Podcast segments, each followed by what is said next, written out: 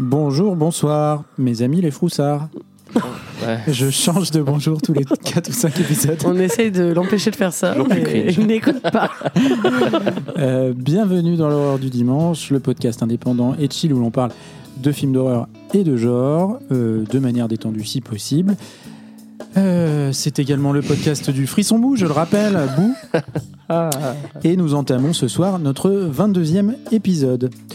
Alors que je cherchais euh, une idée pour écrire ces premières lignes, je demandais à D ce qu'elle pensait du voisinage, le nôtre, et plus généralement son fonctionnement, ses règles tacites.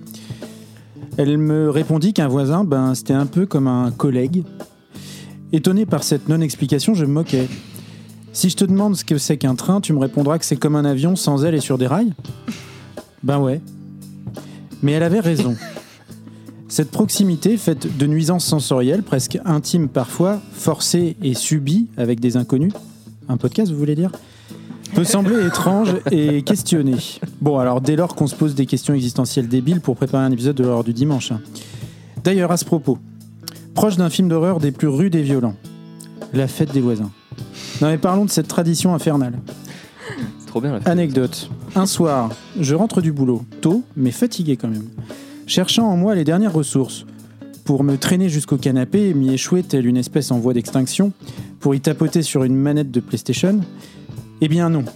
Non Thomas. Les voisins de la cour intérieure en avaient décidé autrement.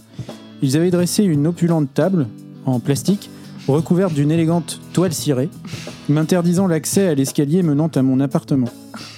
Mon destin était alors scellé. Tomates cerises, pâté, carottes, coupées en petits bouts dans le sens de la longueur, caviar d'aubergine et autres tartinables, il fallait tout bouffer. Le plus je bouffe, le plus vite je peux aller glander, me disais-je. Mais la difficulté ne s'arrêtait pas là, car pendant que je m'empiffrais, il fallait faire la conversation. Alors, sans mon cortex, déjà au repos, et sans ma salive, drainée par un graissin trempé dans du houmous. Ah, mais c'est vraiment le podcast en fait ce que tu racontes là. À la recherche d'un prétexte pour rendre ce moment inoubliable, nous avons donc euh, parlé fuite d'eau, canalisation, chiottes bouchées, puis après bon plan resto pour compléter le bilan entrée-sortie. Rincé, épuisé, panse douloureuse et voile de pudeur disparue, chacun est rentré dans son appartement pour ne quasiment plus jamais nous parler. Évidemment, sans nous connaître, nous avions partagé euh, nos intimités, un peu comme je viens de vous partager cette euh, anecdote, chers auditeurs. Je suis donc un peu maintenant votre voisin.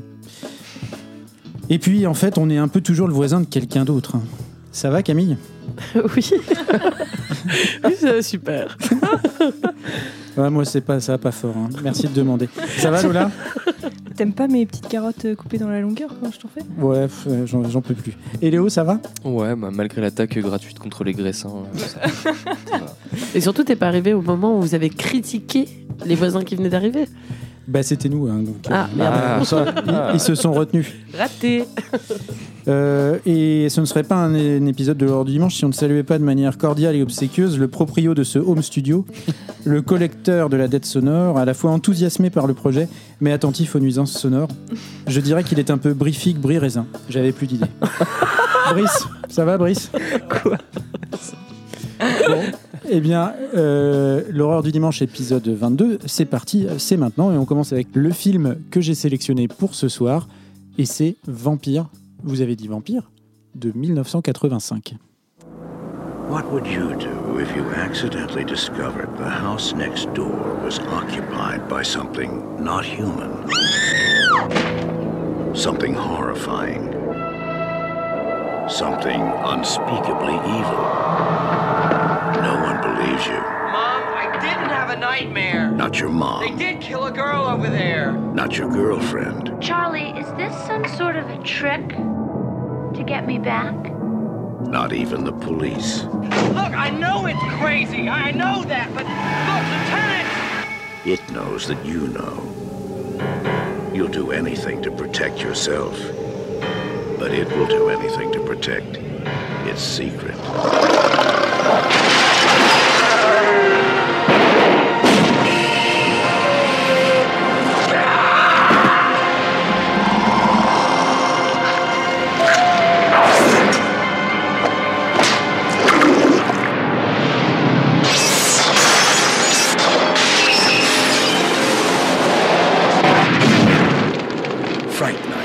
If you love being scared, this could be the night of your life.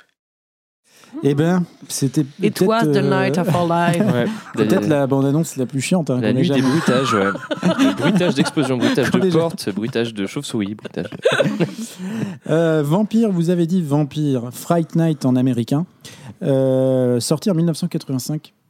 Euh, donc film américain, je le disais, réalisé par Tom Holland. Alors pas Spider-Man, mais non, l'autre, l'autre. Euh, à qui nous devons le premier Child's Play. euh, donc le premier film de la saga des euh, Chucky, mais aussi l'adaptation du roman de King, La peau sur les os, sorti en 96, qui est très bien. Enfin, dans mon souvenir. Euh, et je me suis déjà fait piéger par mes souvenirs. On se souvient du fragile. Voilà. Enfin, C'était pas le seul. hein. Non. Euh, à l'affiche du film, on retrouve le beau Chris Sarandon, et oui, euh, le premier mari de Suzanne, euh, et non pas son frère, euh, comme je l'avais initialement écrit. Euh, dans le rôle du beau Jerry Dandridge, William Ragsdale dans le rôle du naïf Charlie Brewster, qu'on n'a pas beaucoup revu. Roddy McDowell, Peter Vincent, qu'on a vu dans énormément de trucs, puisqu'il fait du cinéma depuis les années 30. Enfin, il faisait du cinéma depuis les années 30, et il a tourné dans. Seul truc que j'ai relevé de notable dans sa filmographie Wikipédia, Code Quantum, la série. Euh, et on retrouve également Amanda Bierce, ou Bierce, je ne sais pas comment on prononce, qui joue euh, le rôle d'Amy. Alors je dois être d'humeur plutôt joviale, car c'est une comédie horrifique euh, que je vous présente encore une fois. C'est peut-être la troisième d'affilée, si on compte, si on compte Malignante. Euh, Oh non, ah, bah, c'était marrant. Oh, C'était rigolo, Mani. non. non. Moi j'étais très premier degré. Alors pourquoi toutes ces comédies horrifiques? Bah, Probablement pour compenser la déprime chronique hein, euh, à laquelle je suis sujet et la fête des voisins, tout Ah, ça. Qu'est-ce que tu te Ah, poiles. Ouais. Alors le film se présente comme une série B d'allure plutôt friquée euh, et j'ai eu, euh, je dois le dire, une petite pensée pour le camarade Maxence de Very Nasty Stories en le regardant, car j'y ai même retrouvé une petite vibe trauma euh, qui, je sais, lui est, qui, lui est chère, je le sais. Euh, alors, pour résumer le film, tout va bien pour Charlie Brewster, euh, petite banlieue friquée, il est fan de films d'horreur, avec la télétube cathodique dans la chambre, sa mère est aimante, un peu au bout du rôle et sous Valium. Pas de conflit. Il révise même ses contrôles de géométrie au taquet. Euh, il a des potes méga stylés, comme Ed, qu'on appelle le démon, euh, une forme de mix entre Gollum et le chanteur de Sum 41. De ouf. David Bowie, un peu aussi, je trouve. Il ressemble à un personnage de One Tree Hill. C'est- vrai, effectivement. Tu vois un peu, ouais, ouais, bien sûr, je vois. Euh, il a même une copine trop sympa euh, qui maltraite, évidemment. C'était les années 80. Euh, c'est la super Amy. Et là, je suis sérieuse, probablement le meilleur perso du film. Alors, oui, tout va bien jusqu'au jour où un mystérieux voisin emménage dans le, ma- le manoir voisin de sa maison. Oui, alors c'est un manoir façon Édouard aux mains d'argent. hein. Dans une On y retourne. est dans une banlieue pavillonnaire. sait Camille, bouge-toi Et on ne sait pas pourquoi il y a un- une espèce de, de- de manoir gothique dans, dans le lotissement. Euh, alors, outre les classiques cartons de bouquins et de vaisselle, outre le frigo, eh bien, Charlie remarque que le nouveau voisin euh, emménage également avec un cercueil. Euh, alors, il a également les mains griffues, des crocs pointus. Euh, Mmh, ont lieu des meurtres de jeunes femmes inconnues. Et le voisin, de, le voisin mystère Jerry Dandridge enchaîne les boulettes, si bien que Charlie finit par le soupçonner d'être un vampire. Alors plutôt que de se la jouer low profile et de documenter ses soupçons, euh, le jeune protagoniste va tout d'abord accuser bêtement son voisin d'être un vampire, d'où le titre du film. Vampire, vous avez dit vampire, Euh, au péril de sa vie, puis finalement tenter de déjouer ses plans maléfiques avec sa team de bras cassés. Au programme du film, alors euh, make-up un peu dégueulasse, il y a des séquences en stop motion, tout un tas d'effets réels qui me sont chers et précieux, une imagerie érotique du vampire suceur de sang attirant hommes et femmes livrant leurs coups sans aucune pudeur. Je n'ai aucune réserve sur ce film, euh, tant je l'ai adoré, c'est la deuxième fois que je le vois, Euh, et il m'a euh, énormément plu. Je note également une bande-son des années 80, Ah, euh, quelle horreur cette bande-son. absolument Oh. magnifique. J'adore moi. Absolument Alors, moi, je magnifique. trouve qu'elle est plutôt de qualité. hein. Ah ouais, moi j'adore. Ah ouais, j'adore. D'ailleurs, j'ai pas relevé le nom de la personne qui l'a C'est Brice. Qui l'a Il y, a- il y a de la musique, je pense qu'il y a de la musique originale, mais il y a surtout de la musique licenciée. Alors il y a le morceau euh, Fright Night de la fin qui est euh, Ah ouais. Non, moi, c'est la. un, banger, comme disent. euh, Ah, un banger, comme disaient Oui. les jeunes. Non, mais c'est la caisse claire, là, avec la reverb et tout, là. Plus, moi, les synthés dans tous les Ah ouais, sens. moi j'aime Oh. bien, tu vois, un peu Paradise City des Guns N' Roses là, tu vois. cette- Ah ouais, justement, ouais. Bah, Il y a Yves Champagne King, euh, Give It Up, qui passe dans le club. Ah oui. C'est Ah oui, incroyable. ouais, mais la musique de club, j'ai bien aimé. Ça ressemble à. Prince. Ah oui, euh, c'est vrai. On pensais que Prince était cher. Voilà, non, mais bref, Euh, alors, tu évoques la séquence du club. Je crois que c'est la- ma séquence préférée du film. elle est incroyable. Euh, D'ailleurs, euh, bon, je pense que je suis pas le seul. Il y a des gens qui ont. euh, souvent, je l'ai vu euh, euh, sur YouTube, euh, enfin, des gens qui parlent de cinéma, qui adorent euh, de compiler un peu les scènes. euh, et les scènes de boîte de nuit. Euh, et donc, ils mettent les, les meilleures scènes de boîte de nuit. Alors, il y en a des classiques hein, qu'on retrouve. Euh, on retrouve la scène de boîte de nuit de Collatéral hein, de Michael Mann, tout ça. Mais alors, Vampire, vous avez dit Vampire, personne n'en parle jamais. Alors que cette scène de boîte de nuit est quand même euh, extrêmement bien chorégraphiée. Je l'ai oublié pour Mhm. te dire, ça Ouais, bah, marquer. Ah, attends. Pourtant, ça ressemble au film dont tu avais parlé, euh, qui se passait à Londres. Light- Last Ah, Night la- in Soho. Ah oui, Ouais, ouais, Léo. Oui, ouais. oui, oui. Mais dans le sens où il y a un miroir, euh, je pense que c'est chorégraphié Oui, de la c'est même vrai. façon. Ouais, ouais, de- mais c'est Ouais. même Il y a les moyen. phases- La phase de danse. euh, Ouais, non, mais on n'est pas loin. On n'est pas loin. Ah, mais bah, ça y est, ça Dans me l'intention. Dans l'intention. Tu revient vois Ouais, ça y est. Mm. Voilà. Bon, moi, j'ai- j'ai- j'ai- c'est vrai que j'ai pas tant de réserves euh, sur ce film. En fait, je le trouve à la fois euh, inoffensif et indispensable euh, Mm. parce que je pense qu'il est euh, euh, le, le- le- le germe de. Enfin, non, il y a énormément de films de vampires qui a été fait avant, mais en tout cas, c'est un peu le, le- ouais, le- la racine du film euh, de vampire moderne euh, entre tradition et modernité, euh, je dirais. Comme, euh, Le Japon, Comme quoi. le- ouais, littéralement le Japon. ouais. T'as pas passé genre deux semaines au Japon, toi, par hasard Euh, non, deux jours. Mais, euh, mais, euh, non, non, en tout cas, il est, euh, il est euh, je trouve, euh, il reprend tout un tas de clichés euh, autour de l'imagerie euh, un peu classique euh, du vampire. Il les détourne de façon euh, humoristique et, euh, et moi, je trouve que le film marche très bien. Le seul défaut que je lui vois, c'est qu'il met quand même un temps infini à démarrer. Mhm. C'est-à-dire qu'on rentre dans l'action au bout d'à peu près une heure. Mais voilà, il y a des blagues, il y a des, des acteurs un peu cabotins. euh, des gens qui. Bah ouais, Ed, le, le copain, lui, il en fait des caisses en permanence. Euh, voilà. Oui, puis c'est rigolo parce qu'il y a un truc euh, méta dans le film dès le départ avec, euh, comme tu le disais, dans la chambre euh, de Brewster. euh, Qu'est-ce qu'il regarde? Il regarde en fait un- une personne qui présente un programme horrifique Ouais. qui s'appelle Fright Night. Et en fait, ça joue en permanence sur euh, la représentation des vampires euh, fictionnels euh, et très attirante et tout. Et comment on fait quand on est face à un vrai vampire Euh, Il y a un truc qui est intéressant par rapport au film, c'est que euh, j'ai lu que c'était le premier film euh, hollywoodien qui avait mis autant d'argent dans les effets liés aux Ah vampires. Il y a un million de dollars qui était dédié juste au Ouais. FX des vampires. Prothèse de doigt. Et ben, non mais c'est vrai qu'ils ont un, enfin ils ont une vraie existence Ah ouais, quoi. ouais. Ils ont une vraie personnalité. Chaque vampire, bon il y en a pas Plusieurs 140, dates de mais- transformation, même en plus. Exactement, Ouais, exactement. Et, ouais. Et, puis, euh, il y a les dentiers qui sont quand même assez. Oui, euh, oui, ouais, ils sont très bien. réalistes. Ouais. Et Ils ils sont sont- bien, je trouve. ouais. Bah, ça n'a pas vieilli, euh, moi je trouve. Oui. C'est plutôt efficace. C'est c'est vraiment ce que je me disais. Et tu parlais de d'un film de vampire indispensable, mais alors j'ai vu passer aussi euh, un truc, je ne saurais plus euh, exactement vous resituer, mais c'est c'est- le film est sorti à un moment où les, les films de vampires étaient démodés. Et, euh, et en fait, il y a vraiment ce truc, moi, que j'aime beaucoup, c'est- c'est assumer du vampire, c'est has-been. Quoi. Mm, mm, mm. Et, euh, et d'ailleurs, j'ai l'impression que tout le film dit ça. En fait, Oui, oui, Enfin, c'est- en fait, un peu nul. Même le personnage principal. voilà, enfin, genre, le euh, vampire. c'est un peu nul d'avoir peur Ah des oui. vampires et, le, et le personnage. euh, Jerry Dandridge, ouais, il, a voilà. un peu, il a des cheveux de riche et oui, tout. et puis il est un le, peu has-been, quoi. le- cha- le chasseur de vampires, il explique que les jeunes ne regardent plus du tout Exactement. son émission parce qu'en fait tout le monde s'en fout maintenant. On regarde plus les vampires pour avoir peur.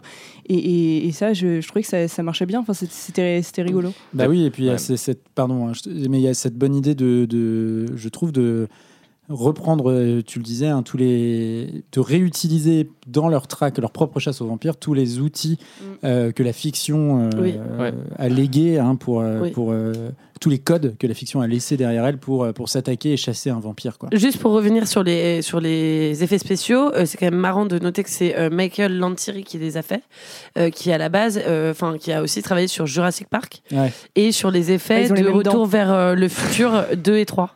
Ah ouais, ouais. Donc c'est quand même un Ah. mec qui s'y connaît un peu Des quoi, tu effets vois. techniques. et, euh, qui Oui, Ouais. c'est pour Oui. ça que ça marche. Enfin, franchement, ça a c'est- pas trop vieilli, en ça- vrai. c'est- Non, ça- ouais, ça ouais. marche Bah, en, vachement en- bien, en plus, maintenant, on y revient beaucoup aux effets techniques. Donc, ça, c'est des films qui reprennent presque un coup de jeune, je trouve, quand on les revoit. Parce qu'on Ouais. est toujours impressionné par les, les moyens euh, techniques qui ont été mis en œuvre pour faire les, les petits crocs, les petits, les petits ongles, les petits Mm. doigts. Mm. Non, franchement, ça marche bien. Mais le côté euh, un peu euh, méta, rigolo du film, qu'on peut retrouver après dans des comédies euh, qui parodient déjà le, le film d'horreur, genre, euh, je sais pas, au hasard Scream, quoi.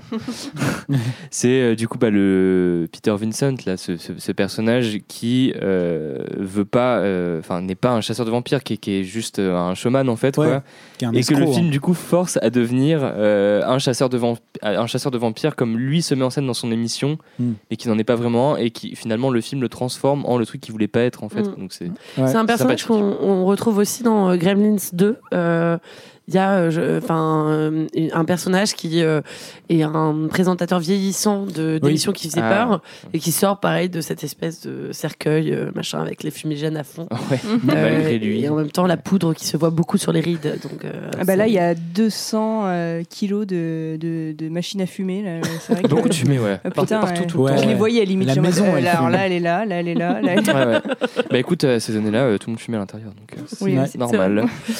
Il y a aussi un truc, il y a un truc qu'on peut ajouter, c'est quand même euh, toute la dimension. Enfin, moi, j'ai trouvé très homo-érotique du film. Oui. Euh, il s'en cache pas. Enfin, le personnage euh, de, de Dandridge, euh, le, le, donc, le, le vampire, en fait, euh, la première rencontre, parce que déjà, il emménage pas seul. Oui, il emménage C'est un couple de voisins qui ça, ça, C'est un sûr. couple. de- ouais. ouais, je vais- Ouais. C'est pas un couple de vampires parce qu'on connaît pas Non. très bien la nature de C'est plus un serviteur. Ouais, c'est- ça a l'air d'être son serviteur qui s'occupe en tout cas de la maison. en fait, ce gars. Oui, quoi. qui prépare, euh, qui s'occupe Ouais. de la maison le jour pendant que l'autre Mhm. dort dans son. Ouais, cercueil.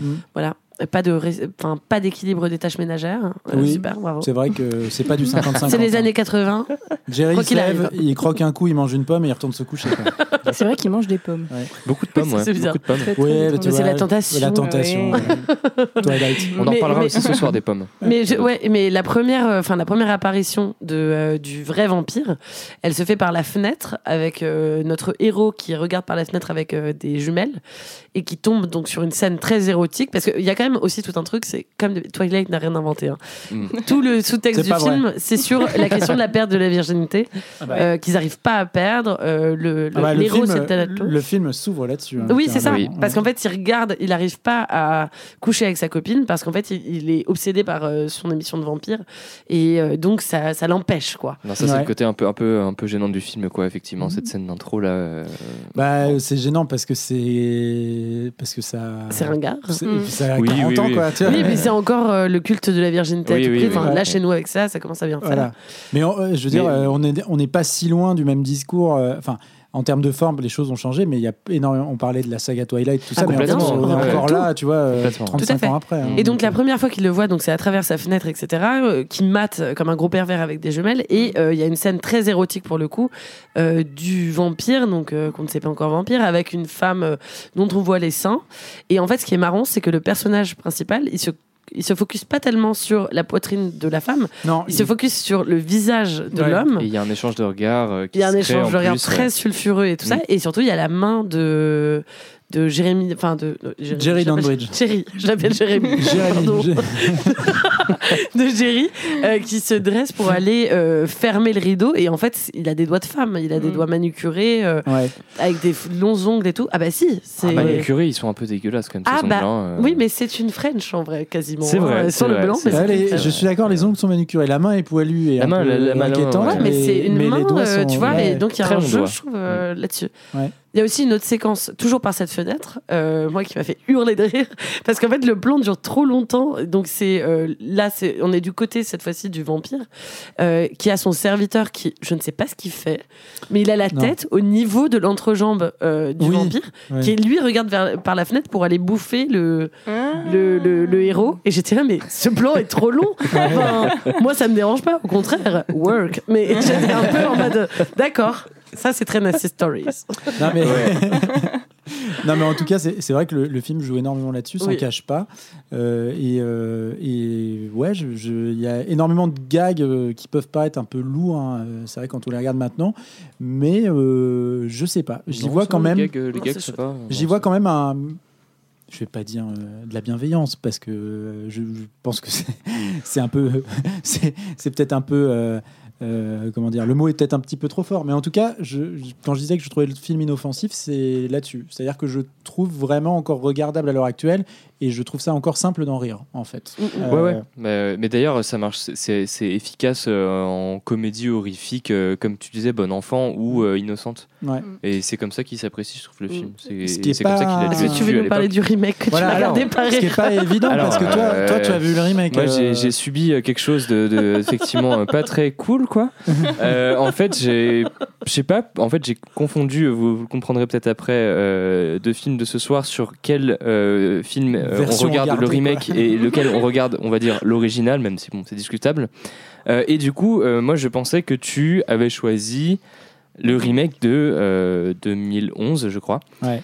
Euh, et euh, j'ai essayé au début de trouver des choses. Je me suis dit, bon, Thomas n'a peut-être pas choisi ça pour rien quand même. Euh, bon, euh, Il avait peut-être de la fièvre. c'est ouais, ça commence à être un peu gênant quand même. Euh, et le remake, ouais, et en fait, c'est- Lola, tu disais ça tout à l'heure, faire un remake euh, d'une comédie euh, d'horreur des années 80 en 2011. Euh, en proposant exactement le même film, ça Mm. n'a pas de sens en fait. Enfin, et du coup, enfin, ouais, moi je vous conseille pas particulièrement le remake. Ouais. De, ce d'autant que le film est déjà une parodie. Bah c'est fait, ça, hein, et on tombe euh, un peu dans du, du scary movie, mais en plus en vraiment beaucoup moins drôle ou, ou moins, moins appréciable. euh, Alors il y a Colin. Farrell quand même. Il y a Colin On Farrell, peut il y a apprécier Colin Farrell. on en parlait tout à l'heure, euh, l'acteur de Green Yelchin. Room, euh, voilà. Euh, et il y a quelques scènes drôles dans le remake, mais, euh, mais effectivement, enfin, c'est c'est le film original vidé de son essence en fait et refait quelques années plus tard. Et du coup, les choses euh, qu'on explique par euh, les années 80 on, sont restées et du coup maintenant c'est juste assez gênant en fait euh, à Ouais, voir comme maintenant film. pour le coup, ouais, ça doit être. Ouais, je, pas je- terrible. Je vais peut-être le regarder quand même. Bah, Moi, ça me donnait un peu envie, la bordel. Oui, parce qu'il y a euh. Fright Oh. Night 2 aussi. oui, Ouais, oui, Night 2, ouais. oui, oui, oui. Et d'ailleurs, on, on parlait d'effets euh, visuels réels tout à l'heure. Euh, le remake n'en a pas ou peu. Euh, et on est dans une période euh, où les effets numériques sont euh, utilisés à tort et à travers dans tous les sens. Et c'est immonde. Voilà, je vous le dis. C'est très moche. Il y a un plan de fin dont je vous envoie la photo, je crois. Oui, oui. Ah. Dégueulasse. Oui, mais c'est là on s'est rendu compte que c'était pas le bon film. C'est là Parce que exactement, Thomas a dit, mais- je me souviens pas de Je cette me rappelle scène. pas de ça. Bah voilà, bah 1h45 de pur bonheur. J'ai trop kiffé. Génial. Bon, mais Léo, tu sais, tu as fait des heures sup, ce sera valorisé. Ah, j'ai fait des heures. Ouais, ouais. Ce sera. Regardez des remakes pourris, ouais. T'as le droit à un graissin supplémentaire. C'est ça. Ouais. You. Et eh bien, écoutez, euh, bon, on a, on a bien ri. Regardez-le, hein, euh, très Ah honnêtement, oui, c'est ça un vaut petit le coup. quand même. Ouais. Oui, mais un- oui, apparemment, c'est un film vraiment culte, Ah dans ouais, le sens ouais, où il y a ouais, même ouais. un documentaire qui s'appelle You- euh, Oh, You're So Cool, Brewster, Ouais, ouais, ouais, You're So Cool Brewster. que j'ai pas regardé parce que que j'ai j'ai pas non plus regardé parce que j'ai une vie. stop. Mais, euh, mais, euh, mais oui, oui, enfin, c'est un film qui a son, son petit culte et qui est, dont on entend régulièrement parler euh, quand on regarde un peu les tops, euh, les films de vampires, tout Bah, ça. qui, a, qui a eu une super réception en plus. euh, Oui, vraiment. et qui a eu une Mm. bonne, plutôt bonne réception. Et alors, fun fact, le réalisateur, Tom Holland, c'est l'oncle du chanteur de The Offspring. C'est Rien vrai à voir, mais je voulais le dire. Voilà, C'est l'oncle de Tom Holland. Comment t'as su ça c'est écrit dans Wikipédia. Allé chercher L'arbre de parenté. les arbres généalogiques. Et D'accord. c'est vrai que quand tu mets la photo, les photos côte à côte, Mm. ils se ressemblent. Ah J'ai bah. passé beaucoup de temps à faire ça, Ah ouais, ouais. pas assez euh, euh, à préparer la chronique. T'as écouté The Offspring après aussi? Eh ben, J'ai pas besoin de ça pour en écouter. J'aime Mm. j'aime encore ça, malheureusement. C'est mon côté. J'aime beaucoup aussi. Je suis comme les vampires, je suis un peu has-been. Et donc, du coup, j'aime bien, euh, j'aime bien de temps en temps. Euh, eh bien, nous allons passer au second film Ah, euh, même plus de transition maintenant. de la. C'est juste un Ah point bah non, virgule. le- Bah non. Ma transition, c'était The Offspring. hein. Bon, Ah. rien à Ah. voir avec la suite, mais euh, c'était Les États-Unis. euh, c'était pour sortir du film et re-rentrer dans un nouveau film autour d'un barbecue entre voisins. Ah, c'est ça. Eh ben oui, tu vois, tu, tu l'as maintenant. Kids are not all right. Ouais.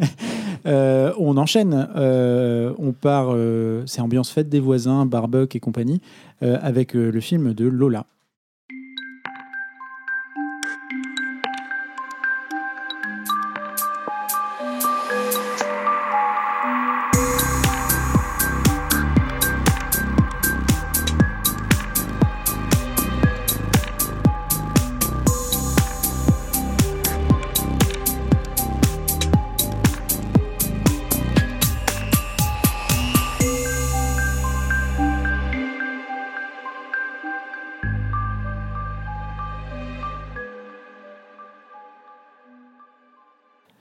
Euh, alors Lola, Qual est tu film Mon film, c'est un BR. I just moved here. I don't really know anyone. What brought you to LA? Trying to start a new life.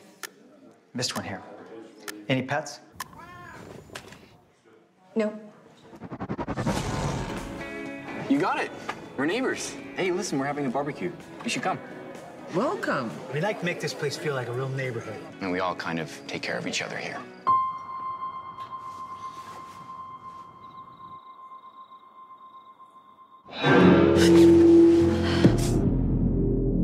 Does the plumbing do that every night? Do what?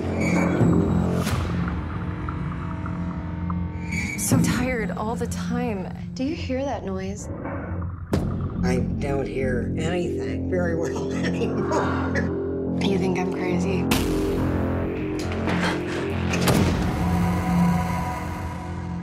Bah, on a bien compris, euh, on a bien compris le film là. Lola.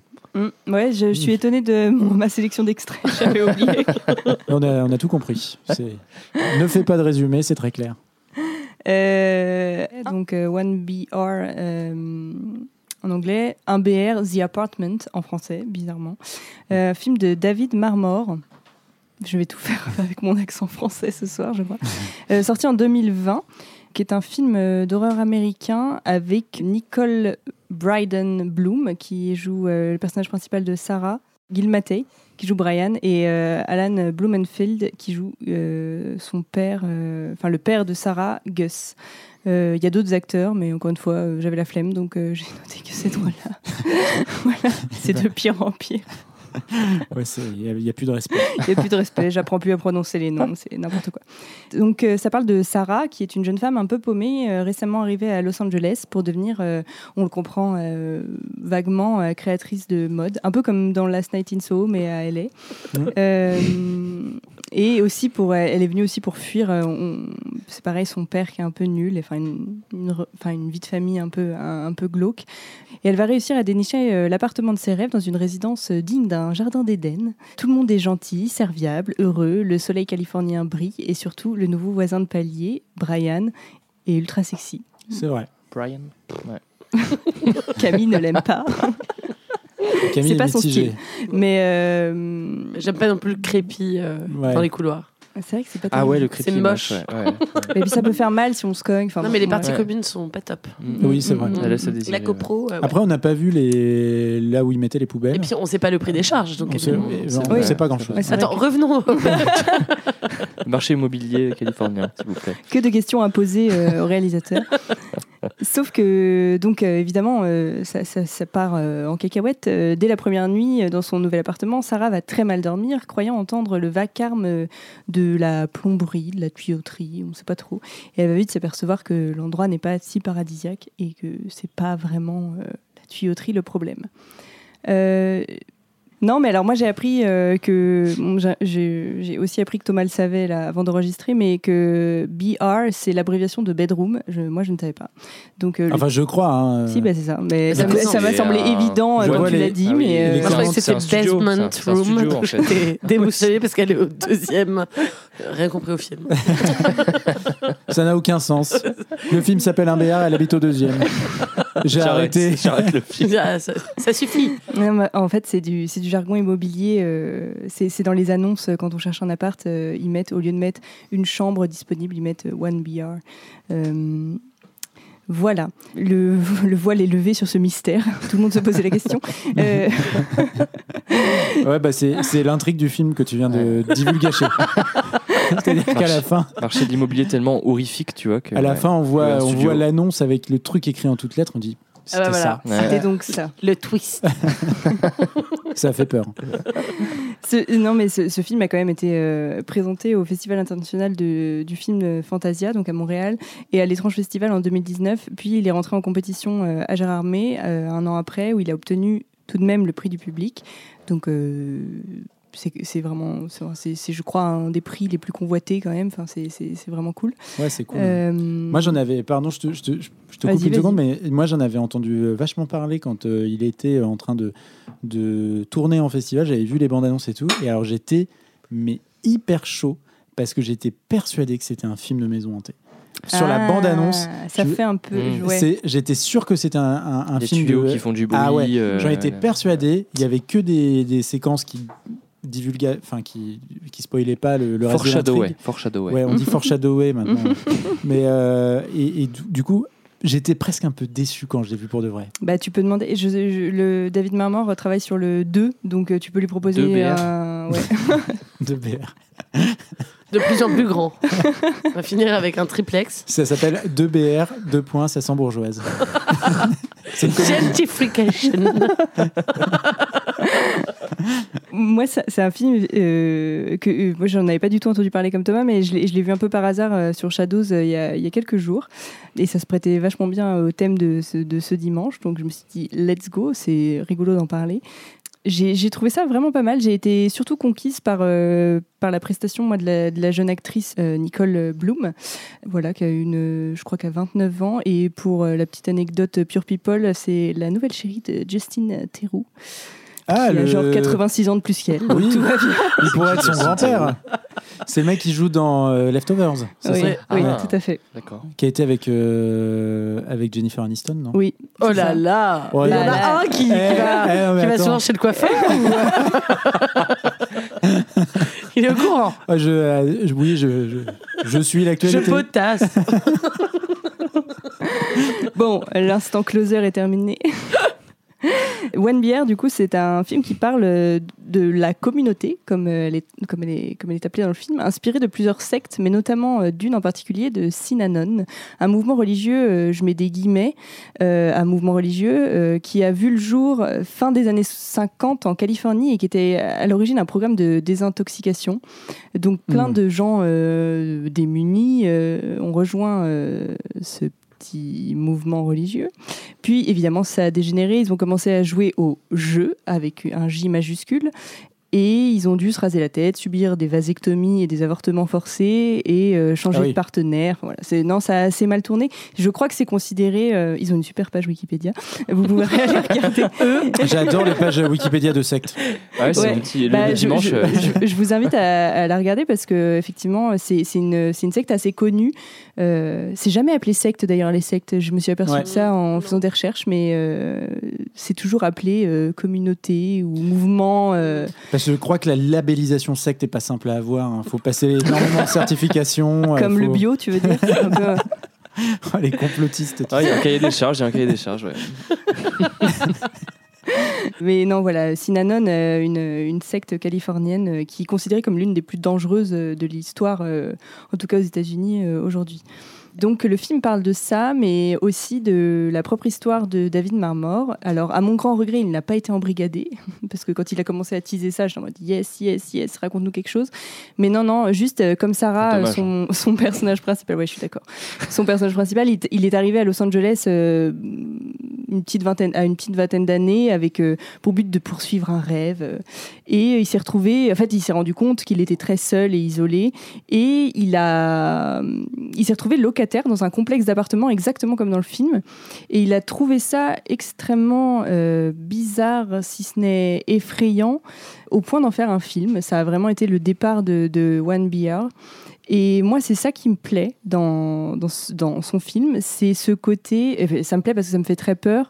C'est cette idée de vivre avec plein de gens qu'on ne connaît pas, qu'on n'a pas choisi, dans un endroit clos. Voilà, attention, je parle pas d'une coloc, hein, parce que euh, voilà, mais j'aime pas les colocs non plus. Ça me fait très peur aussi.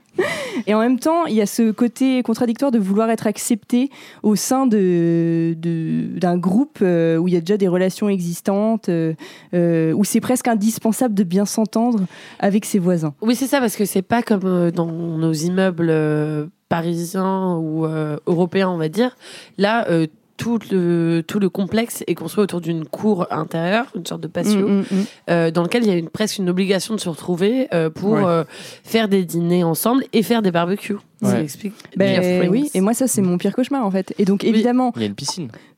Non, Ah bon Non, il n'y a pas Ah, il y a pas il y a de pas de non, piscine. moi j'ai pas vu. Non, on imagine, on, on aimerait qu'il y ait une piscine, Ouais, mais c'est ouais. piscinable, je pense. piscinable. Mais C'est- pour l'instant, il n'y a pas. Je pense qu'il y a une buanderie euh, commune. Mais le problème, c'est que tu fais augmenter les charges. C'est pour ça qu'il y a des sectes qui existent. Il faut financer les piscines. Bah c'est ça, non mais moi le côté, euh, le côté euh, colloque géante couplé à la secte de zinzin qui te lave le cerveau en te séquestrant et en te clouant littéralement au mur. Oui, là Bah, c'est un peu too much. Je moi, te d'accord. Moi ça me fait très très peur. J'étais en PLS pendant tout le film. Mais contre un petit jacuzzi. je me dis. On peut faire un effort. Mais pour moi, ça c'est à peine une fiction ce film. C'est-à-dire, c'est si les voisins devenaient un peu plus importants qu'ils ne le sont Oui. aujourd'hui. Pour moi, on est à peine dans l'anticipation. Enfin, Oui, parce dire, que c'est ça, tout part quand même du fait qu'elle euh, elle rompt une règle. Oui. Genre, euh, Mm. Ce qu'on entend dans le trailer, c'est euh, normalement il n'y a, pas d'animaux et elle a un Oh, petit, un petit chat. Oui, enfin après de toute façon même sans chat, euh, Oui. elle aurait été. Ils auraient trouvé un truc. Ouais, il y aurait eu. De toute façon, elle a été sélectionnée euh, Oui, pour ça. Enfin, c'était, ils sélectionnent que des locataires. euh, on le comprend assez rapidement pour euh, les embrigader et. Et voilà. Enfin, moi, je- donc effectivement, c'est un premier film que j'ai trouvé euh, de bonne facture, euh, qui est pas très long. On rentre di- directement dans le vif du sujet et je trouve qu'il y a quand même, euh, même si c'est un peu du déjà vu, il y a une intrigue qui tient bien la route. C'est ça, enfin, c'est très anxiogène. Ça marche, ça marche bien. Les séquences de torture basculent pas dans la boucherie à outrance. Euh, voilà. Peut-être que les personnages, j'ai vu que c'était une critique qui revenait souvent, mais les personnages, on leur reproche de ne pas être assez écrits, euh, qu'on ne prenne pas plus le temps euh, de les présenter. Le film a été comparé à Get Out, où on a plus Ah pris oui. le temps de- d'amener dans l'ambiance. Pas les mêmes moyens. ça n'a rien à voir. Alors, je sais que le réalisateur adore Get Out et les films un peu elevated horror, Midsommar et compagnie. Là, le film, je pense pas qu'il ait la prétention de faire un Get Out euh, like. Et euh, voilà, moi je, moi je trouvais que c'était cool de voir ce film. Et la fin, je sais pas pour vous, mais moi ça m'a évidemment rappelé The Invitation. Exactement, Ah oui, ce que de- Karen ouais. Kusama qu'on ne présente plus, mais euh, C'est ça, en fait, ça s'exporte dans euh, toute la, euh, enfin, le, voisinage et la société entière. En fait, tu te rends Mm. compte qu'elle n'est pas. Ouais, puis c'est sur ces sectes quoi. à Los Angeles. Moi, je, je connais très mal Ouais, cette ouais, ouais. histoire. Parce que, Mm. Et d'ailleurs, il y a très peu de choses sur Internet. Donc, je sais pas si vous en savez un peu plus que moi, mais moi, je. Non, non. mais, mais c'est aussi même euh, sur euh, le l'immobilier en soi, enfin sur le Oui, fait que ce Non, soit. il y a une satire si du, du- marché euh, immobilier, mais, euh, mais je- le fait est que ces, ces, ces communautés un peu utopiques, euh, cheloues euh, à Los Bah, c'est Angeles, ça. ça. existe beaucoup. Au début, moi j'ai noté, euh, oui, c'est un peu euh, une espèce de revival de la cité euh, hippie ou euh, Ouais. chez nous de la cité radieuse, euh, Ouais. La cité radieuse, mais poussée à l'extrême parce que dans le, on comprend aussi qu'il y a un endroit où les enfants euh, étudient et Mm. tu vois, euh, Oui, c'est vrai qu'à Marseille, euh, la cité radieuse, enfin, il y a eu des, des projets architecturaux comme ça euh, où en fait tu avais une épicerie dans euh, l'endroit et puis tu avais un centre aéré et puis un centre de culture et tout. Bah, les grands ensembles ont été pensés comme ça Oui. de manière générale. Et c'est- ouais. moi, je trouve ça très intéressant en soi, comme Oui, idée. oui. C'est juste que le problème, c'est que là, évidemment, ça devient un lieu clos. euh, Ouais. Et là, c'est l'enfer, en fait. Ouais, non, mais c'est ça, plutôt qu'une espèce de, de film documentaire sur des pratiques sectaires, moi j'ai plus vu un film effectivement qui, est, Ouais. qui était un peu critique euh, de tout ce truc qui doit être, je, je connais pas, hein, mais qui doit être probablement euh, un problème à, à Los Angeles, qui est déjà le problème du logement. Et Mais puis, à Paris aussi, monsieur. Ouais, ouais. non, mais c'est clair, à Paris aussi, mais à Los Angeles, ça a l'air d'être encore un autre level. Et puis, tu as tout ce délire un petit peu sécuritaire américain par-dessus, Oui, de euh, de, voya- de voisins vigilants, euh, Euh, des- de ouf. qui sont des trucs qu'on voit arriver Ah, de ça, temps en temps, tu ça, vois, même nous, en qu'on- France. on, a, hein, on a sous, mais on, on a ça, mais sou- souvent dans les On campagnes. a sous. On a sous, c'est. Hein, hein, parce Ouais. que bon, quand même. Hein. Non, mais on a ça en France beaucoup dans, dans les campagnes, Oui. nous, euh, où tu as ce système de voisins vigilants qui sont liés à la gendarmerie euh, et qui contactent la gendarmerie Il y quand a les il va un parents vigilants aussi, figure-toi, Ouais, qui, ah ouais. sont, euh, qui sont une espèce d'association de parents D'extrême d'élèves droite. euh, d'extrême droite Ah ouais zémoristes. Ouais, aïe, aïe. Aïe, aïe, aïe. Euh, bon, bref. Bref, va- on digresse, hein, mais-. Mais, effectivement, il y a ça, et il y a aussi le. Moi, ce que j'ai bien aimé, c'est euh, ce personnage, euh, pour le coup, euh, féminin, il est chouette. L'actrice est vraiment bien. Ouais, toi aussi, tu trouves Euh, ouais, je trouve qu'elle est C'est vraiment. je elle, la elle, trouvais, euh, elle dégage quelque chose d'intéressant. Elle enfin, porte quelque chose. Oui, euh, oui, tu t'ennuies pas de la suivre et tout. Mm.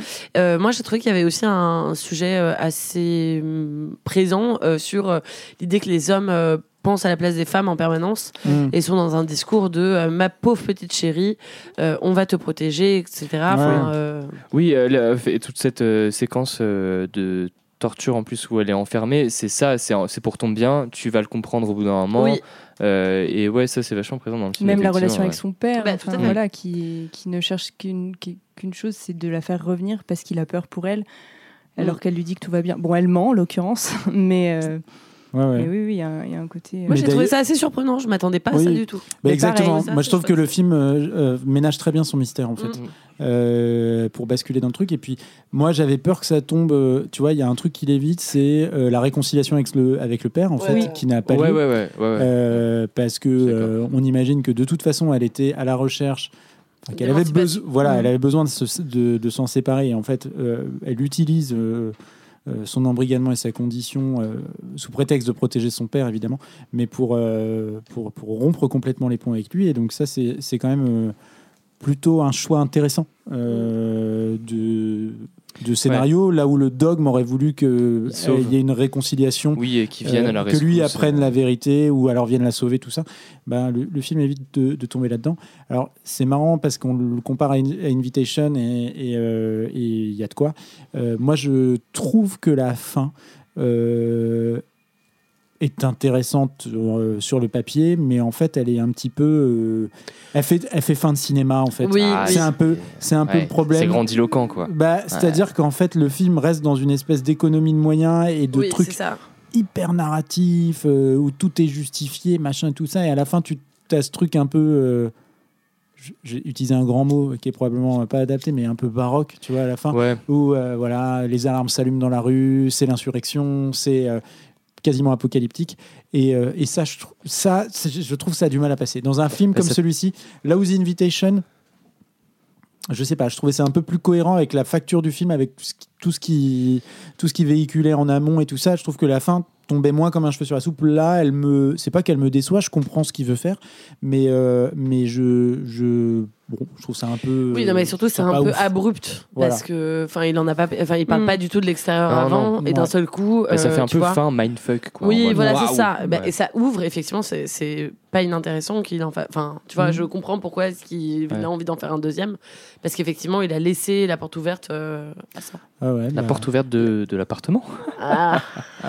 Au voisin Vigilant Non, quand même, il y a un truc dans le film, euh, le chat, c'est pas, c'est pas, c'est pas ok ça. Non, le non, chat, il ça, le c'est- cuise dans le four, et ça, je suis pas d'accord. C'est minou Et tu le fais cuire comment, toi, d'habitude? Bah, à 180 degrés, convection, euh, voilà quoi. Ouais, non, t'es plutôt à l'eau, casserole, quoi. Non, Ah, bah, c'est pas ouf. bain-marie, c'est ouais, c'est pas ouf. Ouais. Non, non, c'est Il horrible. faut le enlever chat, les le poils. petit chat. Ah là là. Bon, mais non, surtout, mais- elle reçoit des messages euh, d'insultes de ses voisins. euh, Oui. Excuse-moi, mais moi, je déménage direct. euh, Bah oui. euh, Il y en a qui sont allergiques aux chats. Et bah, Connasse. eh Et ben- on envoie ça, t'es là genre, bah, sympa. bah, elle aurait pu écrire, et ben ils ont qu'à prendre du Zyrtec. Voilà. Zyrtec Plus, ouais, Aerius, effectivement. Ouais. très. Aerius, très bien aussi, ouais. Oui, oui. Ouais, Bonne antihistaminique. Je vois qu'on a des connaisseurs et des connaisseuses. Le pollen. Euh, je me retiens de faire la, la blague depuis tout à l'heure, mais le 2, euh, c'est en Bretagne, sur les côtes de Marmore. Pourquoi? Ah, oh. Eh, on, la coupe, on la coupe celle-là, hein, peut-être. Non, non, non, non, ah tu non, assumes, tu jamais. assumes, tu assumes. Jamais. Trouve une transition. Eh bien, euh, transition toute trouvée euh, vers le film de Camille. Ah bah, là, vous m'en direz des nouvelles de cette transition parce que. euh, Est-ce où- qu'il y a du cidre? Non. où il est question. Ça ressemble un peu à la Bretagne, quand même. Hein, Au Morbihan exactement. Et Hein, les petits optimistes, avec ouais, des sur, euh, riches, En Euh, deux mots, avec un T pour mort. Oh, Oh, là putain, là. du Moi, je tente hein, des trucs. hein. allez, Brice, euh, musique là, parce que. fou.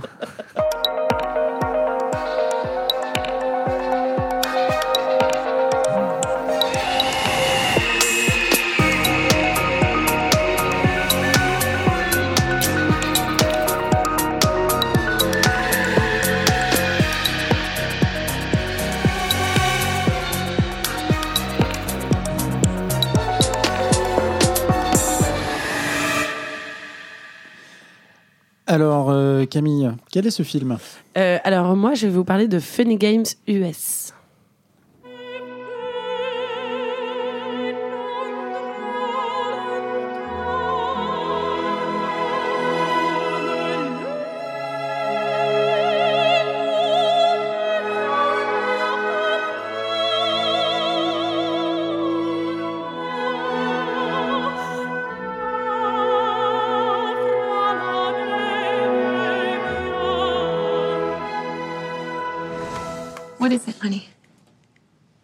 There's someone here.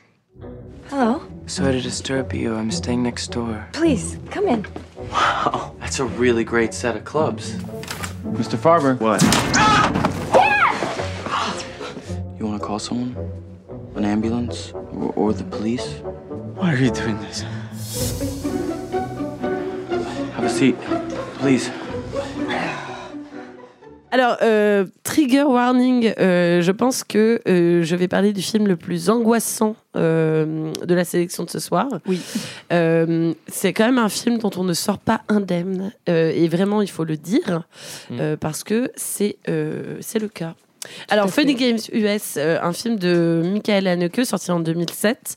C'est en fait le remake euh, quasiment plan par plan euh, du, de la première version qu'il avait fait en 1997 Je confirme. qui s'appelait aussi Funny Games. Euh, là, je parle donc de la dernière version avec euh, Naomi Watts, euh, Tim Roth, Devon Gearhart qui joue Georgie le- l'enfant et deux personnages qui s'appellent Paul et Peter, respectivement interprétés par Michael Pitt et Brady Corbet. La musique est en fait une reprise de la musique de la première version. C'est John Zorn et euh, moi j'adore John Zorn. Ah, c'était lui déjà la première version? Oui, tout à fait, avec un jazz euh, explosif, euh, Ouais. criard et délirant, qui fait très peur. Criard, ouais, c'est. c'est- Bah, oui, un euphémisme. C'est pas, pas un jugement de valeur. Hein, Ouais. euh, Oui, non, non, mais c'est un euphémisme. c'est- Oui, ça hurle. ça, hein, ça hurle. Euh, alors, donc, de quoi ça parle? Euh, Ça parle d'une charmante famille euh, composée de Anne Farber, George Farber et Georgie, euh, qui partent dans ce qu'on imagine être euh, leur maison de vacances. Et en fait, ils s'amusent dans la voiture à Bah, deviner trop euh, les compositeurs classiques. Trop drôle. Ah oui. Bah, c'est un blind test, Blind quoi. test de riche. Un peu, un peu collé monté, je vous l'accorde. Euh, le générique se lance et là c'est donc explosé par le jazz, le jazz hurlant de John Le jazz. Le jazz, la boîte de jazz, jazz. C'est du punk, non? Bah, Non, John c'est- Zorn, c'est- euh, non, John Zorn, c'est- c'est un peu- c'est un peu- dirait free vraiment un groupe de, bien punk. euh, Ah oui, non, non, c'est un peu savant, euh, John Zorn. D'accord. Enfin, Bah, euh, moi, ça me plaît en tout cas. Ouais. J'entends par, euh, j'entends par savant, musique savante, comme on nous l'a appris en classe d'option musique. Ah hein, ouais, donc, euh, entre le free jazz musique. et le, le punk hardcore, il n'y a qu'un pas. Tout Voilà. à fait. Ouais. Exactement. Bref. Euh, donc Anne et George euh, croisent leurs voisins euh, qui sont très loin derrière les grilles de leur domaine, occupés à s'entraîner au golf avec deux personnages qui sont d'ailleurs habillés en blanc. Euh, parfait pour euh, le green, j'ai envie de vous dire. Euh, donc ils arrivent dans leur maison euh, magnifique, euh, ils ouvrent euh, la maison, euh, ils veulent mettre euh, le bateau qui Le en fait, c'est bateau. un petit voilier Mais oui. alors, figure-toi qu'il va chercher d'emblée, parce que Tim Roth, qui est, euh, qui est, qui est donc un, un riche, hein, euh, voilà, Ouais, euh, il va directement pour se décontracter. Qu'est-ce qu'il fait? Il met ses chaussures bateau. Ah bah oui, Ah bah, voilà, c'est l'équivalent de nos pantoufles. On n'a pas les mêmes exactement. Ou de nos chaussettes Ou des bon, crocs. ah bah d'accord. Non, mais je sais pas. Oui, bah c'est pas parce ça qu'on est pauvre qu'on n'a pas mais- de style, non? Ouais, Moi, j'aime bien les crocs, ça, revient à la mode. Oui, je sais que c'est à la mode, mais C'est cher, en plus. pas encore pour. Ah bon? Donc on ouvre cette, cette baraque là et la famille parfaite euh, fait ses petites affaires. Euh, famille parfaite, si ce n'est euh, Lucky, le petit golden retriever, qui est quand même pas très bien éduqué parce qu'il a la tête littéralement dans le frigo, à essayer de bouffer des trucs et tout ça, et à aboyer un peu comme un dingo. Euh, Fred, le voisin donc, euh, débarque euh, flanqué d'un jeune homme euh, qui porte des gants, Paul, euh, pour euh, les aider à mettre le bateau à l'eau et commencer bien les vacances, quoi. Mais Fred, il est un peu bizarre. Euh, enfin, c'est Georgie qui dit ça, quoi. Euh, ouais, Fred, il est bizarre. Parle pas. Anne, elle, pendant ce temps-là, elle est à la cuisine, évidemment, et elle prépare le déjeuner en appelant une copine, jusqu'à ce que, euh, d'un seul coup, une personne vienne euh, la chercher dans la cuisine. C'est le second boy à gants qui débarque pour lui demander 4 œufs pour la voisine. Alors, euh, pourquoi non pas faire deux, non pas trois, mais bien quatre. 4. 4 Oui. œufs. Alors, pourquoi faire Très important. ah mais je, je, je sais pas. Euh, mais c'est pour cuisiner quoi Ah mais non je ne sais pas. Le mec est très poli, euh, voire un peu obséquieux, Ouais. et euh, il lui explique euh, qu'il est passé en fait euh, par un trou dans la clôture indiqué par Fred Euh, voilà, perd un peu dans ses explications pour dire pourquoi, il- enfin comment il est arrivé là. Comment il arrive directement dans sa cuisine, effectivement. Donc c'est pas Fred, hein, c'est Monsieur Thompson. Hmm. Euh, avant même d'arriver à la porte, les quatre eux se retrouvent sur le carrelage et ils s'excusent à peu près 36 fois euh, de ça, mais en même temps ils ne l'aident pas à nettoyer. Anne euh, commence à laisser poindre un certain agacement qui devient vraiment tangible quand euh, on va l'appeler Jean-Michel parce qu'il n'a pas de prénom pour l'instant. Donc, quand Jean-Michel balance littéralement son téléphone portable, enfin ça il y a que nous qui le voyons parce qu'elle elle le voit pas. Oui, son téléphone dans l'évier. Euh, il se tire enfin, mais à peine une seconde plus tard, le chien se met à hurler à la mort. Et cette fois-ci, c'est pas un, mais deux gars avec des gants qui débarquent euh, dans l'entrée. Paul et Peter, donc. Paul est fasciné par les clubs de golf euh, du père et il insiste pour aller euh, les essayer dans le jardin. Et euh, le qui, lui, ne cesse pas d'aboyer jusqu'à ce que d'un seul coup, ben, plus de son, plus d'image, juste une espèce de hurlement avant qui fout bien la frousse. Ouais. Anne est de plus en plus mal à l'aise parce qu'en fait, elle n'arrive pas à se débarrasser de ces deux garçons. Euh, et elle demande à son mari d'intervenir. Il essaye d'intervenir et en fait, la tension monte autour de cette question des œufs qu'ils ont encore cassés et euh, où ils n'arrêtent pas de répéter qu'en fait, euh, ça va, euh, Anne et Georges en ont une douzaine, ils en ont pété que huit, il en reste quatre. Donnez-nous les quatre œufs. Tout ça se solde par une gifle euh, de la part de Georges à Paul, parce qu'en fait, c'est vraiment quelqu'un d'insolent. Et là, d'un seul coup, bah, on arrive dans un jeu de massacre. Ouais. On comprend qu'en fait, c'est une prise d'otage qui est en train d'être faite de toute la famille. Et une seule règle à ce jeu, ça va être euh, un pari entre eux. Est-ce que dans 12 heures, euh, ils vont s'en sortir vivants ou est-ce qu'ils seront morts dans 12 heures? Voilà, voilà.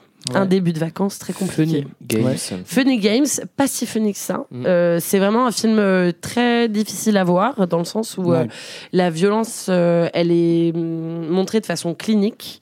Euh, je dirais pas que c'est un film gore, euh, parce qu'elle est suggérée en permanence. Bah, il y a beaucoup de hors-champ. Beaucoup toujours de en hors-champ. champ, ouais, quasiment. Ce qui rend la chose encore plus insupportable parce qu'en fait, on est en permanence dans la l'anticipation de ce qui va se passer et dans l'effroi de ce qui aurait pu se passer ou de ce qui s'est passé. Euh, et nous aussi, en fait, on est un peu pris en otage euh, par euh, Michael Haneke, qui fait vraiment un film euh, sur la violence et la violence aussi du cinéma. J'ai écouté un, un podcast euh, très intéressant sur euh, la philosophie de Funny Games. Euh, Ah oui, oui, 58 minutes. des chemins de la philo, je, je vous le conseille. on vous recommande Euh, d'écouter des podcasts. Et euh, Michael Haneke, euh, il faut savoir qu'au moment où c'est sorti, donc en 97 la première fois, donc c'était à Cannes, euh, ça a eu une réception assez violente à Cannes.